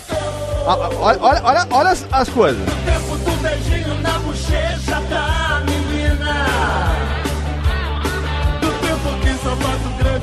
sapatão e que galinha era comida só de domingão. Do tempo que a vaca era a mulher do boi, um dia foi. Hoje parece, mas não é ninguém mais faz segredo. Que era doce já ficou meio azedo. Do tempo que sentar numa boneca era só quebrar um brinquedo. É, isso é muito bem. Cara, do 1989 a Globo coloca do tempo que sentar numa boneca era só Boneca era só. quebrar um brinquedo, bicho. Puta que pariu. Então, e, e aí nesse meio. Hoje parece brincadeira de criança, né? Então, mas pra, Glo pra que- Glo a Globo fez o Né? quê? A Globo, a Globo, a Globo transgrediu, se, per- se- a Globo se permitiu, Didi, a Globo, pecete, se permitiu transgredir. E aí ele fez É. o quê? Começou a trazer os próprios artistas da Globo, que a gente só via nas novelas, né, e no video show, É. trazer esses artistas pra participar de programas, Jogo da Velha, o Jogo da Velha, meu, grande Dercy Gonçalves, bicho, tá- lembra, né, o Ed, do Jogo da Velha? Jogo Sexologia. da Sexologia. é, aí veio a... Merda! Nossa, coisas, merda! Olha aí, ó. O Vitinho faltou. Vitinho voltou bem a descer, velho. E aí, cara, nesse meio que eu quero saber, ô, ô, Fernando, você e indo pro Domingão do Faustão, essa projeção nacional que você ganhou, é, você durante muitos anos foi convidado recorrente do programa, como eu falei, sempre que tinha aquele pedido de socorro, a gente precisa segurar a audiência nesse domingo. Quem é que a gente vai trazer? Chama o Fernando Sabe mesmo? Você sabe que existia isso? E quem me falava isso era o diretor Deto Costa. Deto Costa. O Deto Costa, ele, ele também gostava muito do meu trabalho, tá, me chamou.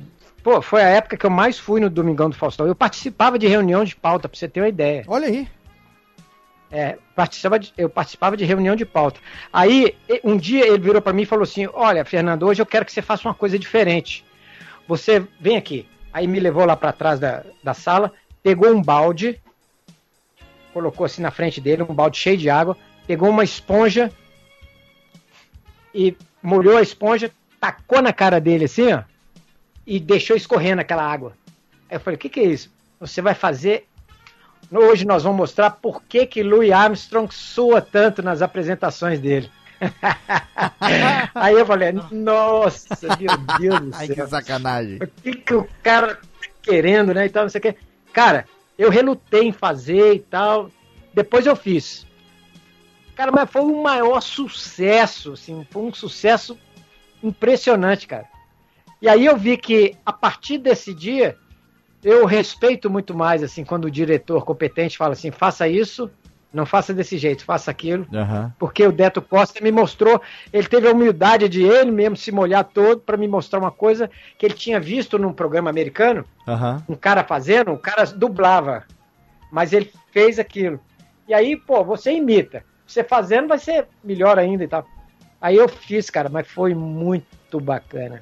O Aí eu falei artista. assim, "Pô, mas como é que eu vou fazer sem, sem aparecer o negócio?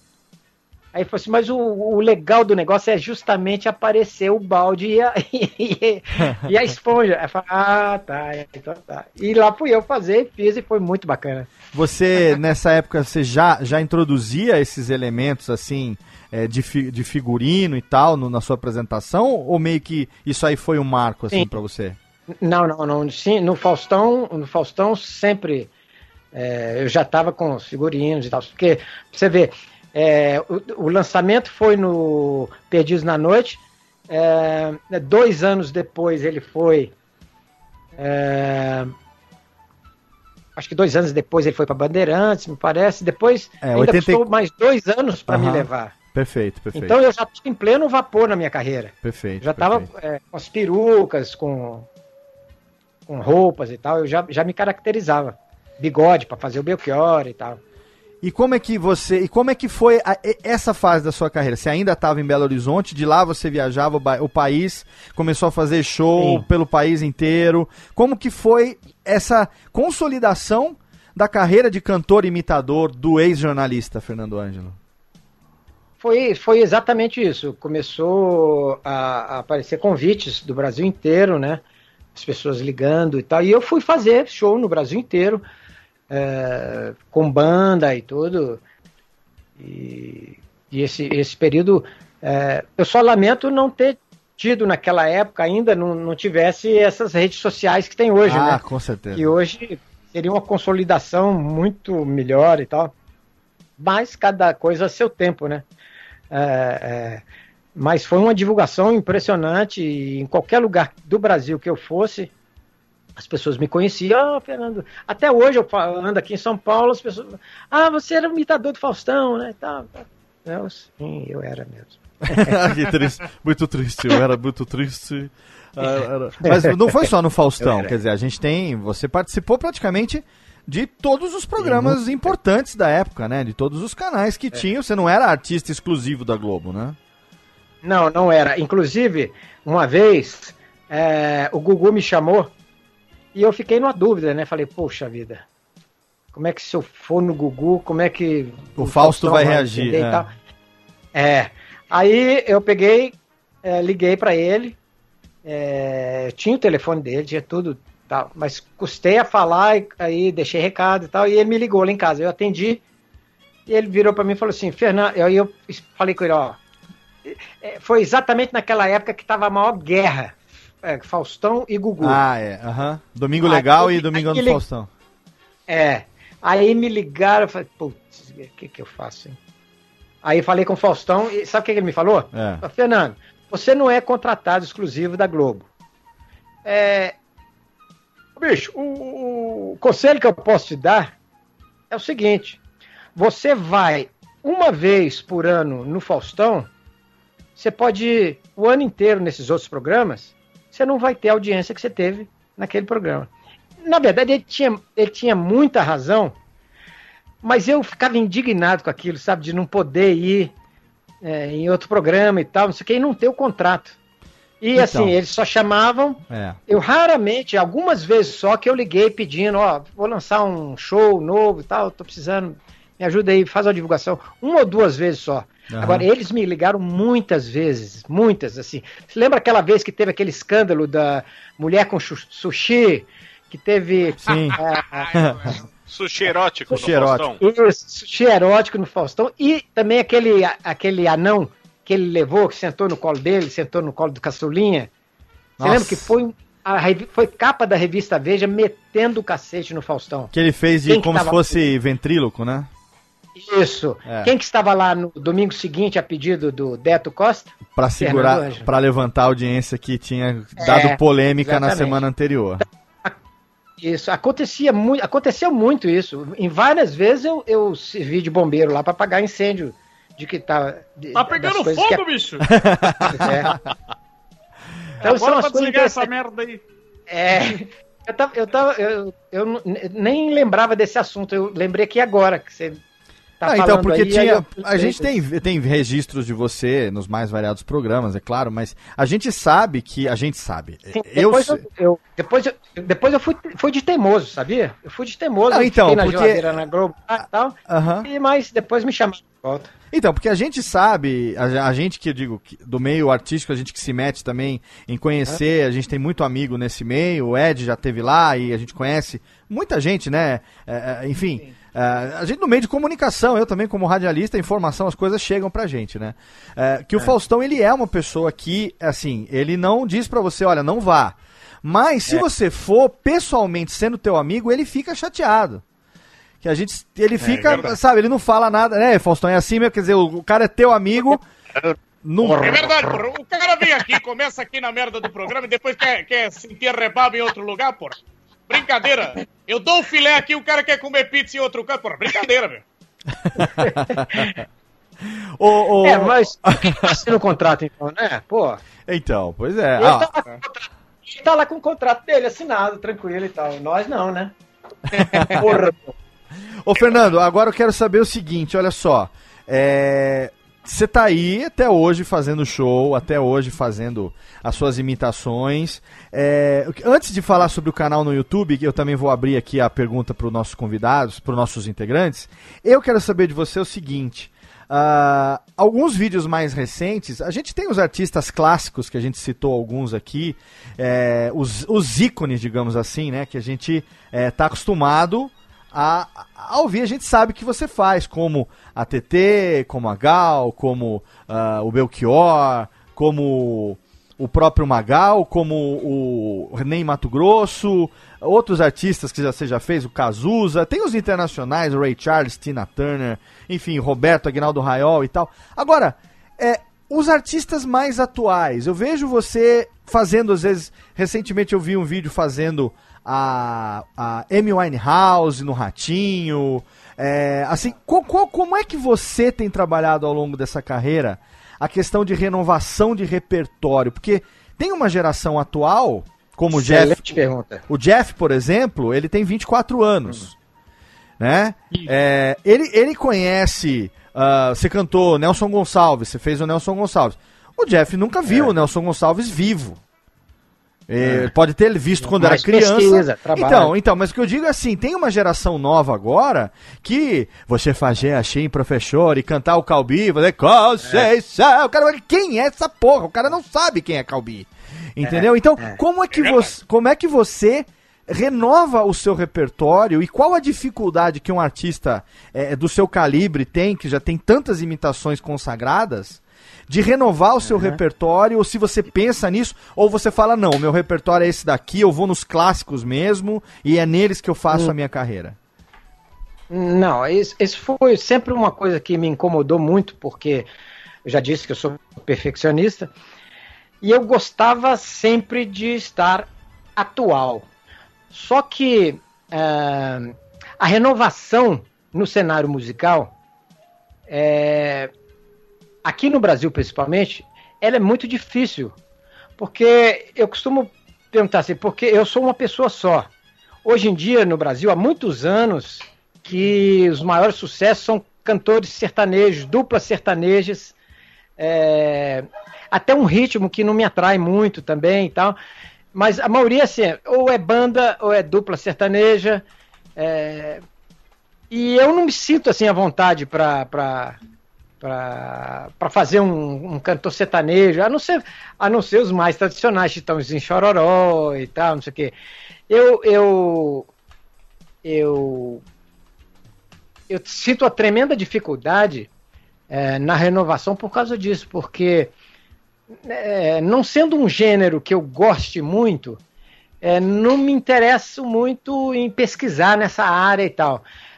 É, e eu não sou também daqueles caras que aproveitam, ah, o Luan Santana está fazendo sucesso, então eu vou fazer. Não, algu- alguma coisa o artista tem que me sinalizar que vai ficar legal, que eu vou fazer ou uma piada ou vou fazer uma apresentação que vai ser mais aproximada possível daquele cantor ou daquela cantora. Certo. E assim, a renovação no Brasil, você cita, por, olha o tanto de cantora que eu vou te citar.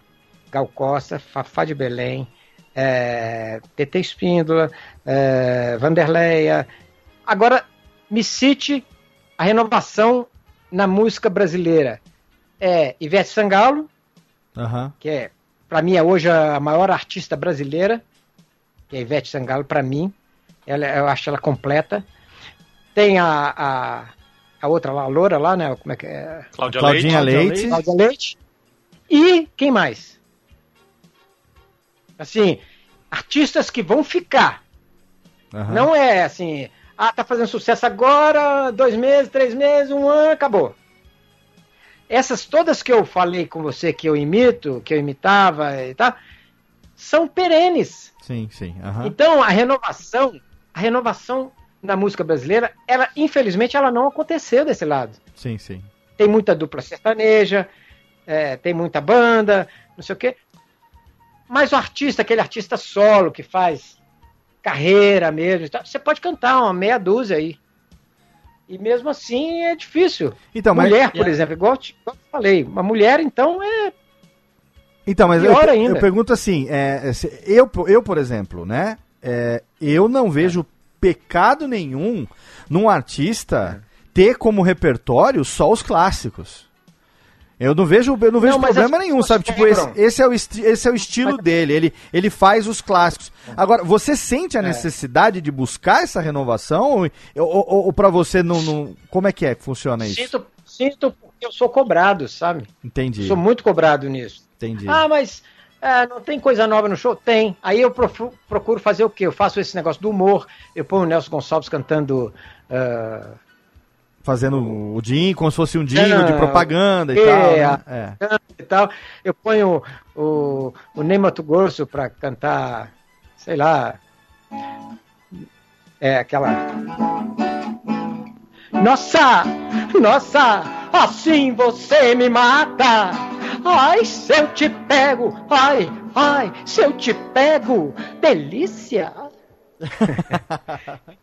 Entendeu? Então, aí eu- Aham. eu pego aquelas vozes mais conhecidas e vou colocando, às vezes, quando eu acho que fica legal e tal.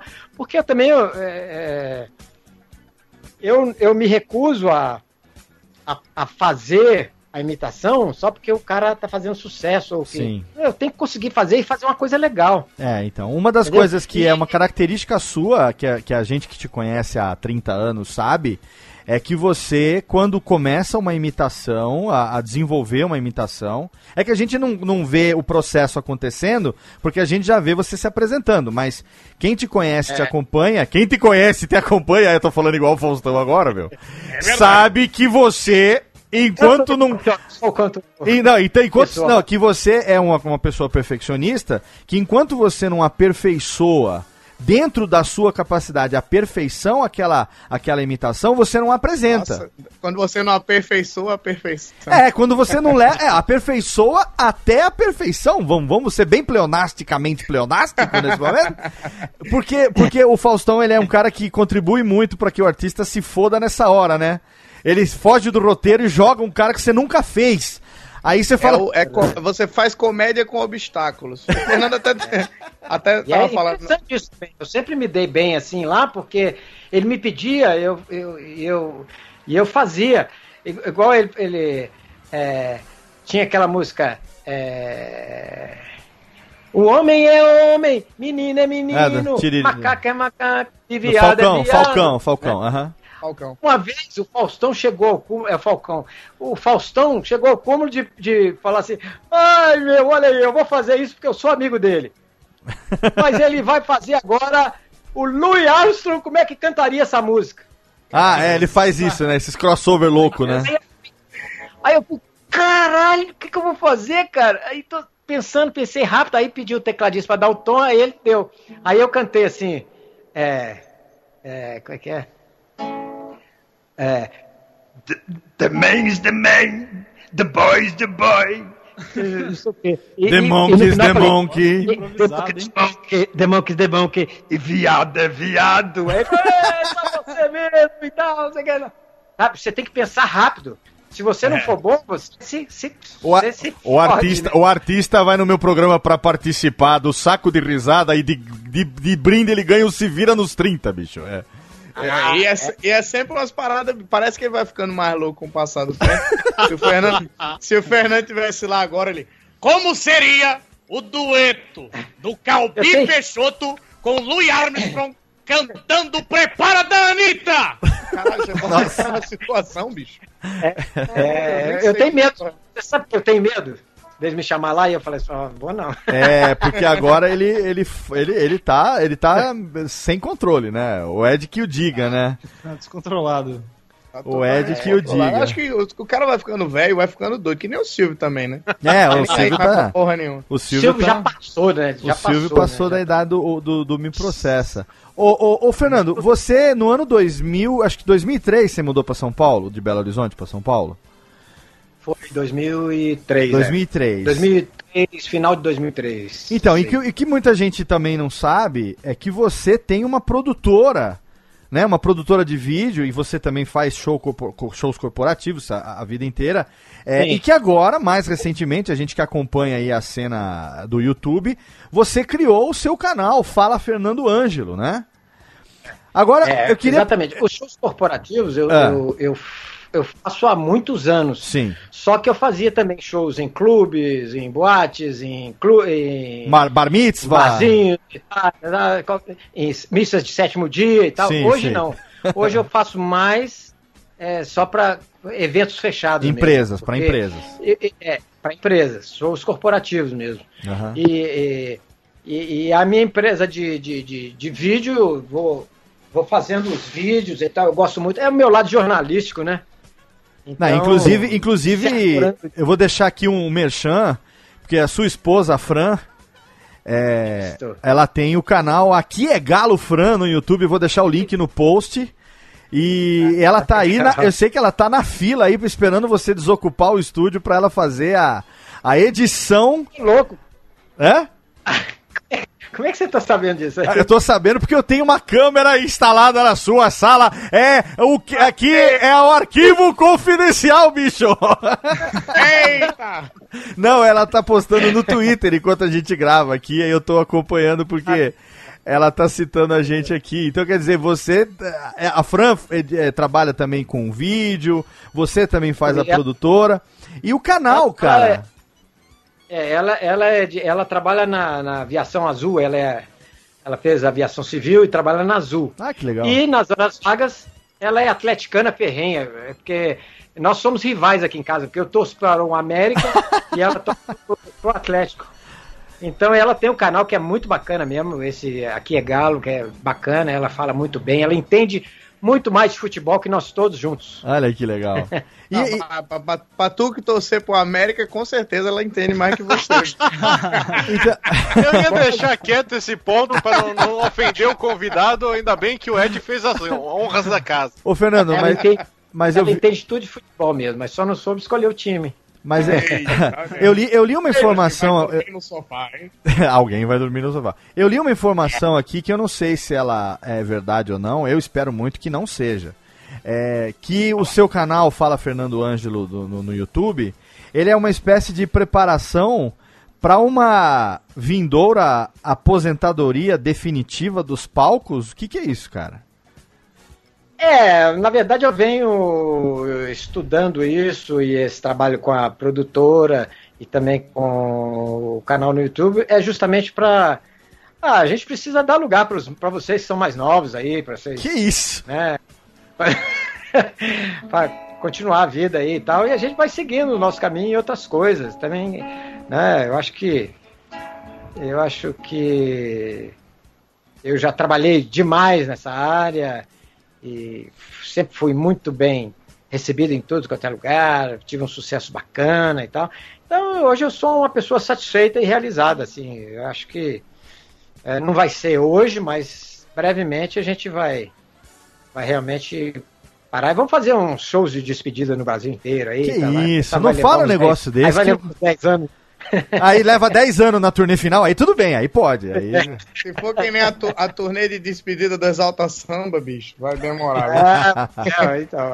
Mas, ô, ô, Léo, eu queria pedir uma coisa aqui, então. Claro, pode pedir. Já que você, já que você fez esse, esse podcast acontecer, Por favor. eu queria pedir, antes, antes do, do Fernando se aposentar, vamos, vamos, vamos, me ajuda a fazer um show junto com ele aí, bicho. Olha aí. Ô, louco. Beleza. Então aí, Ó, ó, o contato Vamos- vamos já tá feito. aí, o Léo, contato já de tá feito.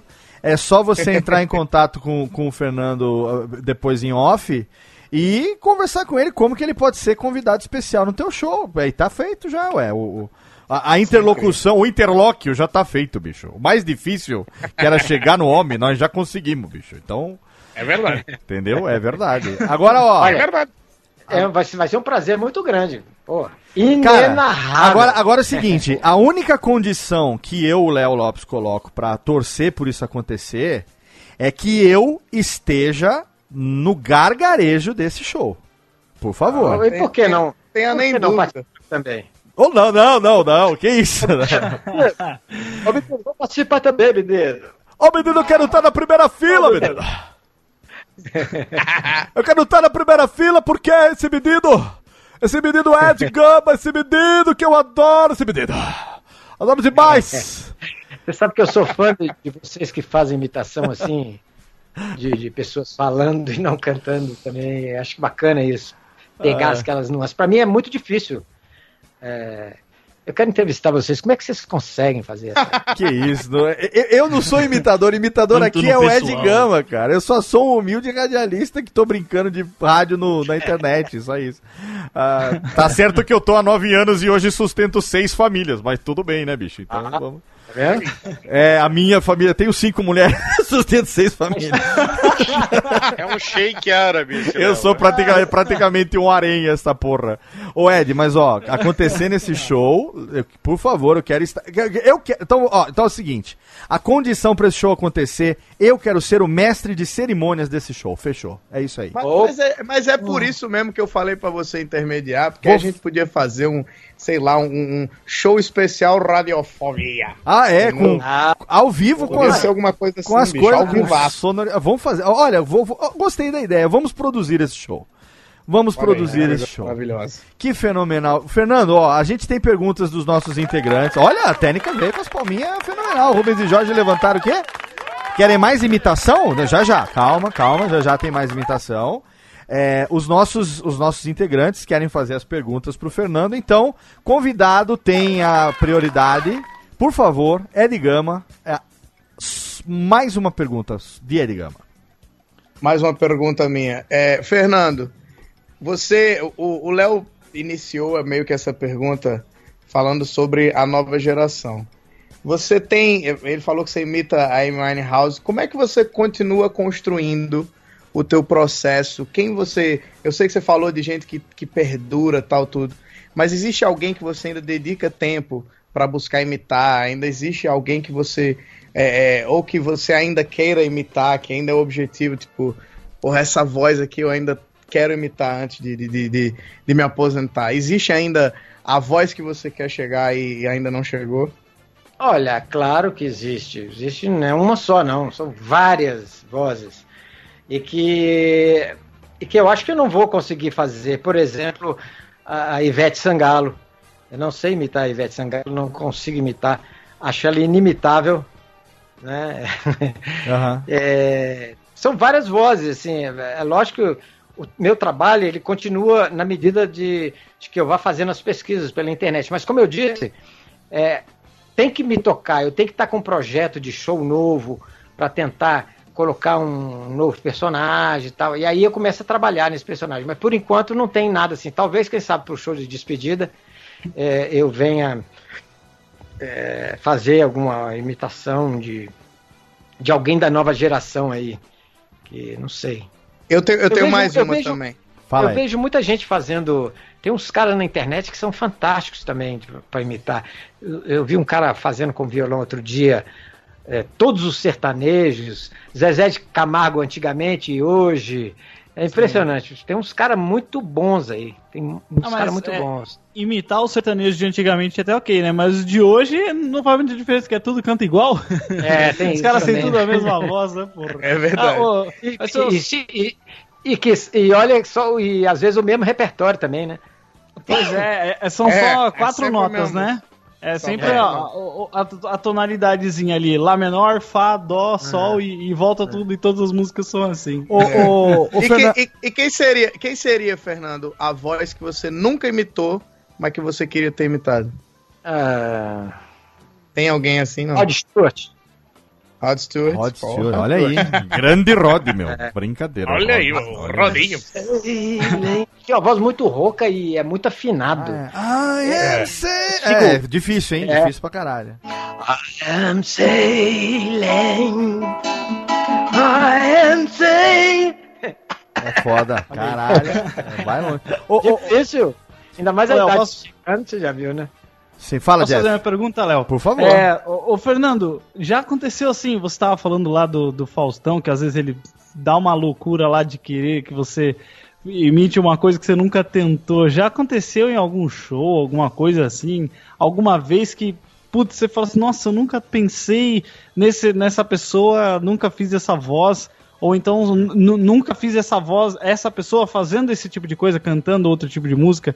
Já aconteceu alguma situação que você se viu no, no Mato Sem Cachorro que você teve que dar uma improvisada além ali do, do Louis Armstrong, né? Já, já, várias vezes. Isso aí é. Porque o problema é o seguinte: o Faustão fazia na televisão. As pessoas. E eu fiquei com essa fama de que eu imito tudo, que eu imitava tudo e tal. Então as pessoas iam, chegavam e me pediam: ah, faz Elis Regina cantando não sei o que, papá. E, tinha, e, e tem imitações que você só consegue se aproximar do tom eh, do cantor ou da cantora em certas músicas. Sim. Não é, não é toda música que, que te dá a oportunidade de, de, de cantar igualzinho, a não ser algumas imitações que você faz melhor e tal, não sei o que. Aí, aí tudo bem, são mais consolidadas e tal. Mas é, é, a escolha do repertório é muito importante para que você, naquela música, você possa é, demonstrar que você imita aquela pessoa. Então, não adianta eu querer fazer o, sei lá, Ney Mato Grosso cantando ópera, até que o Ney Mato Grosso é, é- é- eu tenho mais facilidade de fazer. Aham. Mas, por exemplo, faz o Roberto Carlos cantando samba. Sim, Sabe? sim. aham. É, Então, porque assim- a música, a música dele pede aquela nuance, né, que permite você identificar com a sua voz, né? E permite esse, esses Exatamente, macetes. Aí se muda o ritmo, realmente fica fora de, não fica tão parecido. É. Então é, é isso, é assim, as surpresas sempre acontecem. Agora você tem que estar preparado para se virar. Se vira nos 30, bicho. Se virando os 30, bicho. E dá uma improvisada. E aí, Tiagão, você? Ó, o Fernando, logo no começo da, da conversa, ele tava falando, né, que o, o pessoal vê a imitação como uma coisa jocosa, né, tirando sarro. E a gente sabe que tem os artistas têm um ego muito frágil, né? Você já teve, Fernando, com a exposição que você tem de pegar pico de 50 pontos no, no Faustão, tudo, de fazer alguma imitação e alguém, sei lá, ligar pra você, pedir pra você não fazer mais, ou tá, ficar chateado, arrumar encrenca. Rolou alguma Não. vez isso já? Graças a Deus não. Porque todos eles é, entenderam sempre que se eles estão no meu show, mesmo que eu faça uma brincadeira com a voz dele, como o Calbi e tal, eles entenderam que isso é uma homenagem que, que ele estava. é, é, ele estava sendo homenageado no meu show. Né? Eu estava prestando uma homenagem a ele Aham. Né? Mesmo fazendo uma brincadeira, mesmo que é, cantando tchan, ele está sendo lembrado ali. Por quê? Porque ele está sendo lembrado porque ele foi, ele é e ele vai ser importante. Sim. Porque ninguém imita quem não faz sucesso. Não é verdade? Sim, você imita quem Então, você assim, admira, né? Eu, eu nunca tive nenhum problema com nenhum, nenhum. Bom, pelo menos que chegaram a mim, não chegou a mim nenhuma reclamação, não. Mas é, sempre entender, em todos que eu encontrei a minha carreira, inclusive cantei no, no Faustão com, com a TT Espíndola.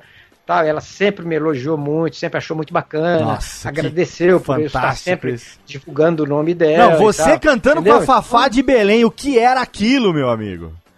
Você fazendo um dueto com a Fafá. Na verdade, não é dueto, porque era Fafá e Fafá. Das du- das duas Fafá. Era Fafá e Roberto e Fafá. Cadê Fafá? Tem Fafá aí pra nós um pouquinho? Cadê Fafá? Eu não sei tocar, cara. É, eu, eu costumava fazer. É, Ouviram do Ipiranga as margens plácidas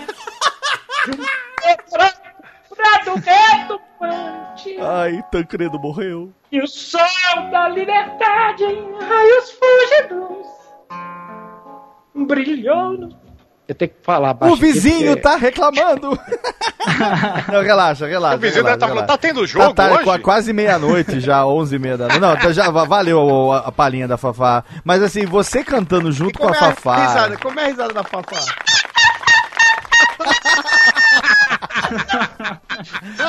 Ai, que fenomenal, fenomenal. Ah, Ô, ô, Fernando, a minha, a, minha pergunta, a minha pergunta derradeira é o seguinte: é, você, como imitador, você é crítico da imitação dos outros? Por exemplo, Claro. por exemplo é, recentemente apareceu. Eu lembro que há alguns anos apareceu, inclusive ele ganhou um concurso na, na, na Record. é, o Marlon Rossi, um excelente cantor também, imitador. Lá de É. Maceió. Marlon Rossi, puta, ainda quero trazer ele aqui pro Radiofobia, tá? É, se você souber, Ed Gama, amigo. se tiver contato, por Porra, favor. o Marlon Rossi é meu amigo, eu tinha um grupo de humor com ele lá em Maceió. Porra, tenho, tá, então. Marlon Rossi, é, porque assim, eu admirando o Fernando e sendo fã do Fernando, eu, fu, eu sempre tive o radar da imitação aceso, né? Então, toda coisa que aparece algum negocinho, imitação, tipo, tanto é que é, eu vejo tanto vídeo de imitação que os meus recomendados do YouTube é quase.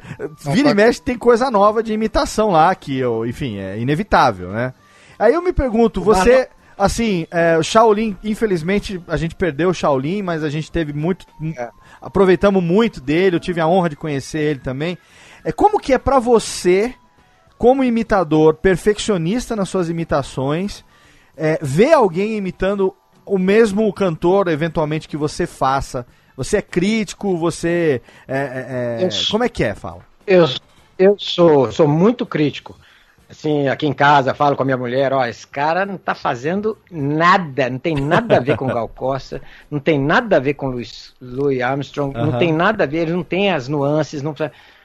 Mas, assim, nunca critico assim ao vivo, Não, sim, em é, alguns claro. e tal. Mas sou muito eu, eu, eu, eu sou fã daquela pessoa que consegue é, pelo menos chegar perto, porque eu considero assim que a imitação está boa quando te lembra aquele cantor ou aquela cantora. Eu, eu falo cantor e cantora que é a minha especialidade, tá? Sim, sim, claro. Então, assim, quando eu vejo um cara imitando o Ney Mato Grosso, eu sei que é, às vezes ele tá cantando um tom mais baixo, ou às vezes ele tá cantando um tom mais alto. Não faz aquelas nuances da voz que, que eu estudei, que eu sei que ele faz. Entendeu? Então, assim, é, é lógico que eu, que eu. que eu observo isso, mas. Aham. Fazer o quê, né? Então, É, porque assim como a e sua. às vezes o cara às vezes faz sucesso, às vezes, né? Então, assim como a sua Gal Costa é a melhor do Brasil, imitação, é, eu considero que o Agnaldo Timóteo do Marlon Rossi é o melhor do Brasil. Né? Ele, É, o Marlon Rossi é fantástico. ele cantando, o, o Timóteo dele é, é uma perfeição. Como você já aconteceu e se aconteceu, como que você reage quando você em algum momento, por exemplo, vê alguém fazendo uma imitação? Já aconteceu de você falar esse cara imita esse fulano melhor do que eu? Ah, já, algumas vezes. Fala assim, nossa, como tá igual. Eu não consigo fazer tão bem quanto. Já aconteceu? Assim, Já, já, já vi. Eu, por exemplo, eu vejo o Carioca fazendo Lulu Santos, por exemplo. ah, é, sim, sim, é perfeito. É a perfeição. O Cazuza do Carioca é ótimo também, né? O Cazuza dele também é ótimo. Ele, aliás, o Carioca, pra mim, é, é sensacional. Ele é um dos maiores do Brasil mesmo. É um outro cara que eu Assim, já conheci pessoalmente, mas que eu não consigo falar com ele de jeito nenhum pra convidar ele pra essa bagaça aqui. Sabe como eu, eu conheci o, o Carioca? Eu conheci o Carioca no avião. É. Eu tava voltando de Belo Horizonte e ele também, voltando de Belo Horizonte. Aí eu coloquei meu, meu, meu violão, assim, ali na coisa de bagagem ali em cima, né? E aí chegou, entrou um cara e, e dormi. Fui cochilar um pouco. Aí chegou um cara entrando, fazendo bagunça no avião, tá, tá, pá, pá, pá, pegou meu violão, empurrou pra trás e colocou a mala dele. Aham. Eu levantei puto da vida. já- Aí ele virou pra mim e falou assim: Fernando Ângelo? Aí eu falei: Sou, eu sou carioca do pânico. Tá? Eu falei, Puta, minha, sou seu fã, cara. Nossa, cara." E nós viemos a viagem inteira conversando e fazendo imitações e tal. Puta, Depois ele legal. me levou no, no, no pânico. Aham. Ele me levou. Ele me levou para um especial de fim de ano também do Pânico. sabe? Meu amigo, ele é gente Puta, que legal. finíssima. O Carioca é muito Gente, generoso, inclusive agora eu quero até eu quero até deixar aqui um abraço pra ele e pro Japa, porque esse ano ele chamou o Japa pra ser o redator do solo dele de humor. É, e eles que são muito amigos há muito tempo. Cara, o Japa é um dos caras mais talentosos que eu conheço no Brasil e merece muito essa, essa oportunidade. O Carioca chamou e estão juntos agora lá no show do Carioca. Então deixa aqui o meu abraço, a minha beijoca pro Japa e pro Carioca também. Que eu sei que o Japa talvez ouça, o Carioca dificilmente vai ouvir isso aqui, mas fica o meu reconhecimento aqui, a generosidade do nosso amigo Marvio Lúcio. Ó, O Japa é, também é amigo fraterno, antigo. ele Japa é- Poxa, gente boa demais. Japa é nosso Eu admiro padrinho. muito a, a capacidade que ele tem. tá? Acho uma pessoa, uma figura humana maravilhosa também. Japa é o melhor Jânio Quadros que existe na imitação brasileira, é, é do Japa. E o Bolinha também, o Bolinha dele é só... É perfeito, É, né? assim, é, o Bolinha dele é... Ai! É, é muito bom. Olha só, e, ó, a gente, eu, infelizmente, não, eu queria ficar aqui até amanhã, mas o programa, Ah, tá, também. o programa tá acabando. É, Ah, mas, mas se for fenomenal, Negócio- ninguém fica triste, não, exatamente. Não, ninguém fica triste. Eu quero eu vou fazer cantar mais um aqui para encerrar. então, é isso que eu. Peraí, eu queria pedir, antes de você cantar, Fernando, ó, eu queria fazer o seguinte, pera um pouquinho só. Antes de você cantar, eu quero chamar aqui, eu quero chamar aqui, por favor, é, o Buzz e o Woody, por gentileza, pra gente fazer o encerramento dos integrantes. Cadê o Buzz e o Woody?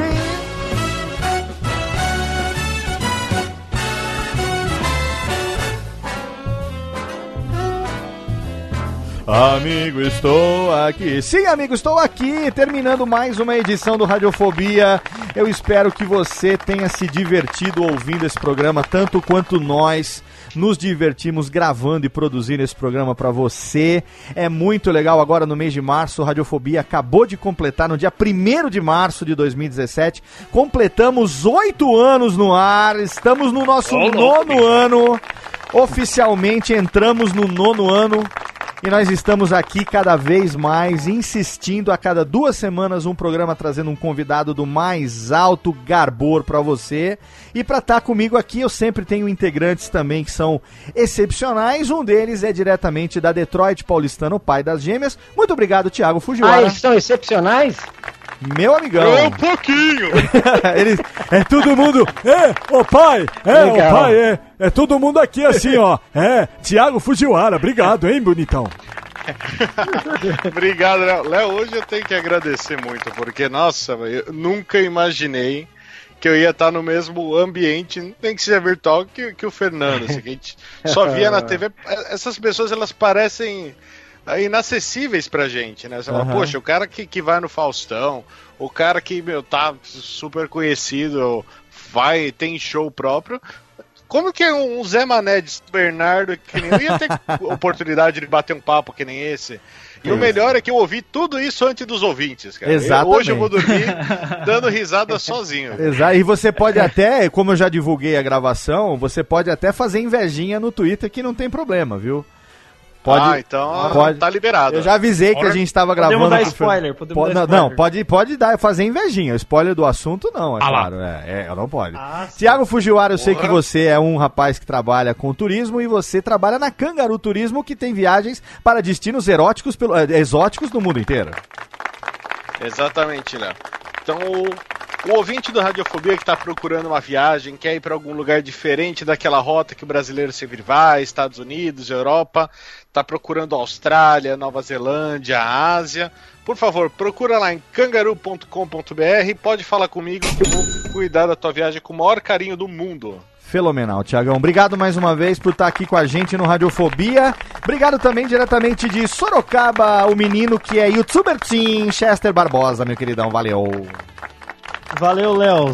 Nossa, muito bom assim poder trocar esse papo. Apesar de eu ser mais novo e não conhecer ó, muitos do- das pessoas, né, das pessoas que é, ele fez, mas a gente acaba pegando, né, essa essa carga toda do- dos grandes clássicos, né, da, da música brasileira. Aham. Muito bom mesmo e finalmente eu pude conhecer a voz real dele, né? Ah, é. Agora sim, você ouviu a voz real dele.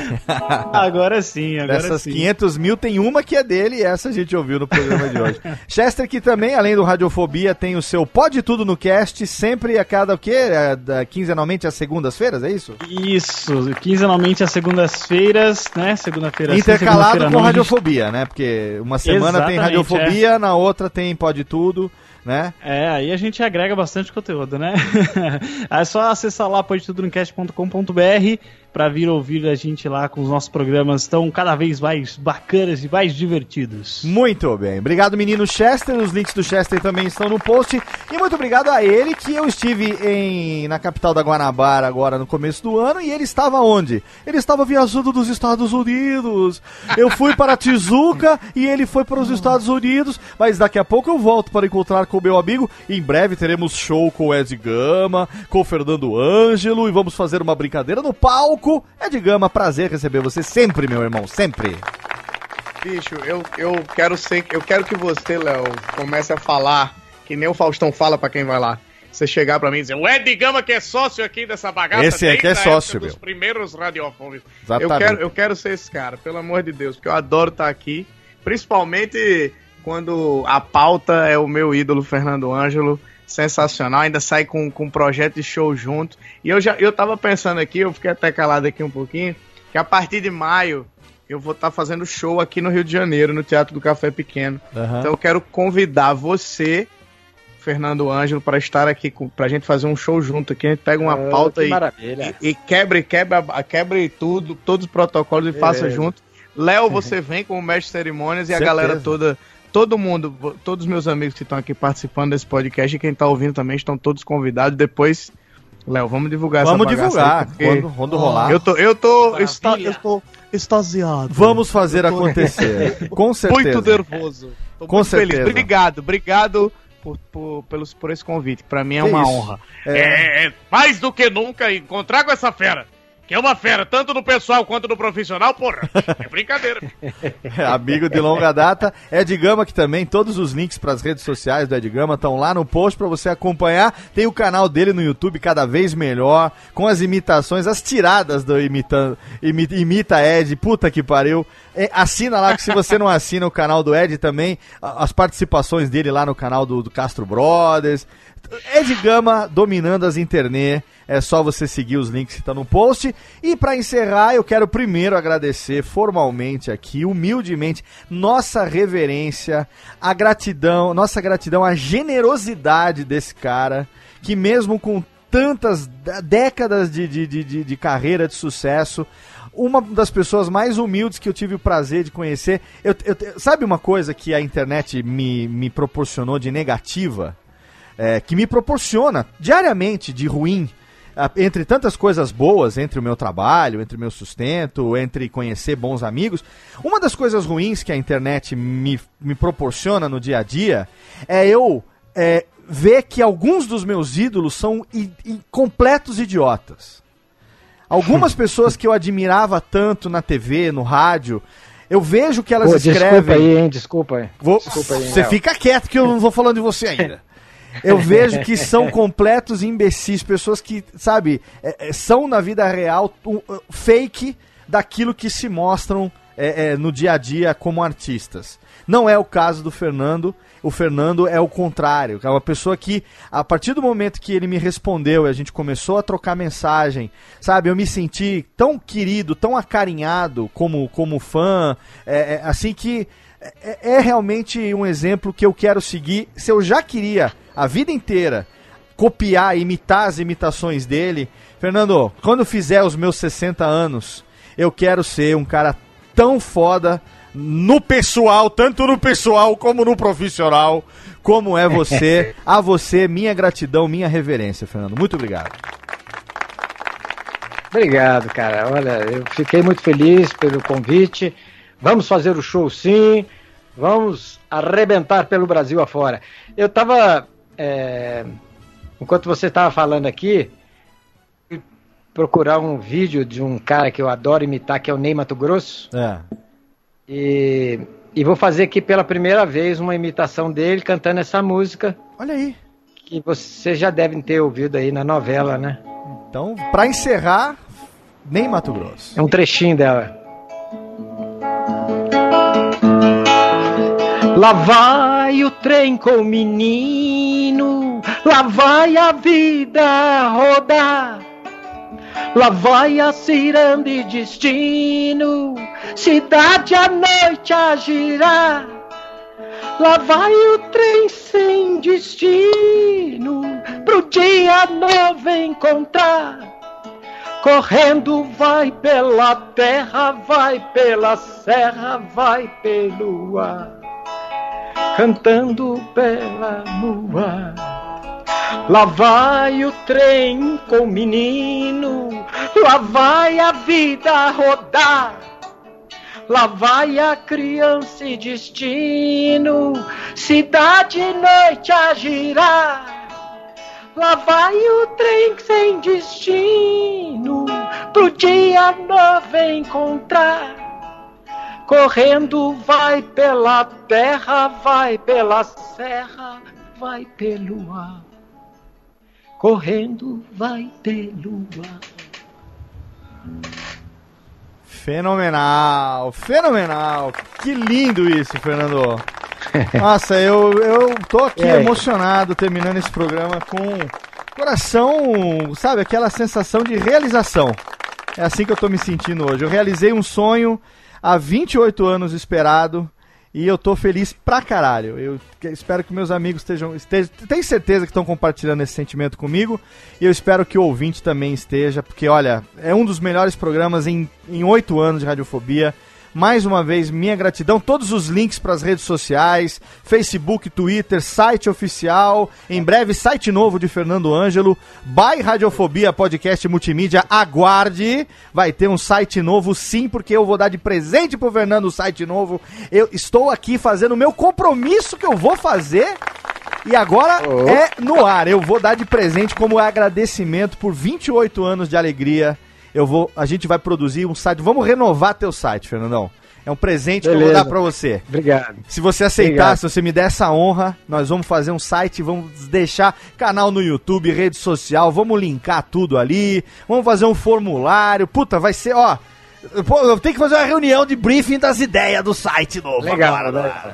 Vamos E, sim. e vamos Com colocar certeza. os links todos lá. Obrigado, meu, meu, meu mestre. Muito obrigado. Do fundo do coração. Ok. Obrigado. Eu tô muito feliz com essa oportunidade. Um abraço, viu? Obrigado e obrigado a você aí, querido ouvinte, que ouviu mais um Radiofobia, que acompanhou a gente no ar. A cada duas semanas, você sabe, a gente tá sempre aqui com um novo podcast pra você. É emoção pura, Radiofobia 2017, nono ano no ar. Plante um filho, grave uma árvore e queime um livro e sei lá, até logo. Vai, maestro, tchau, acabou!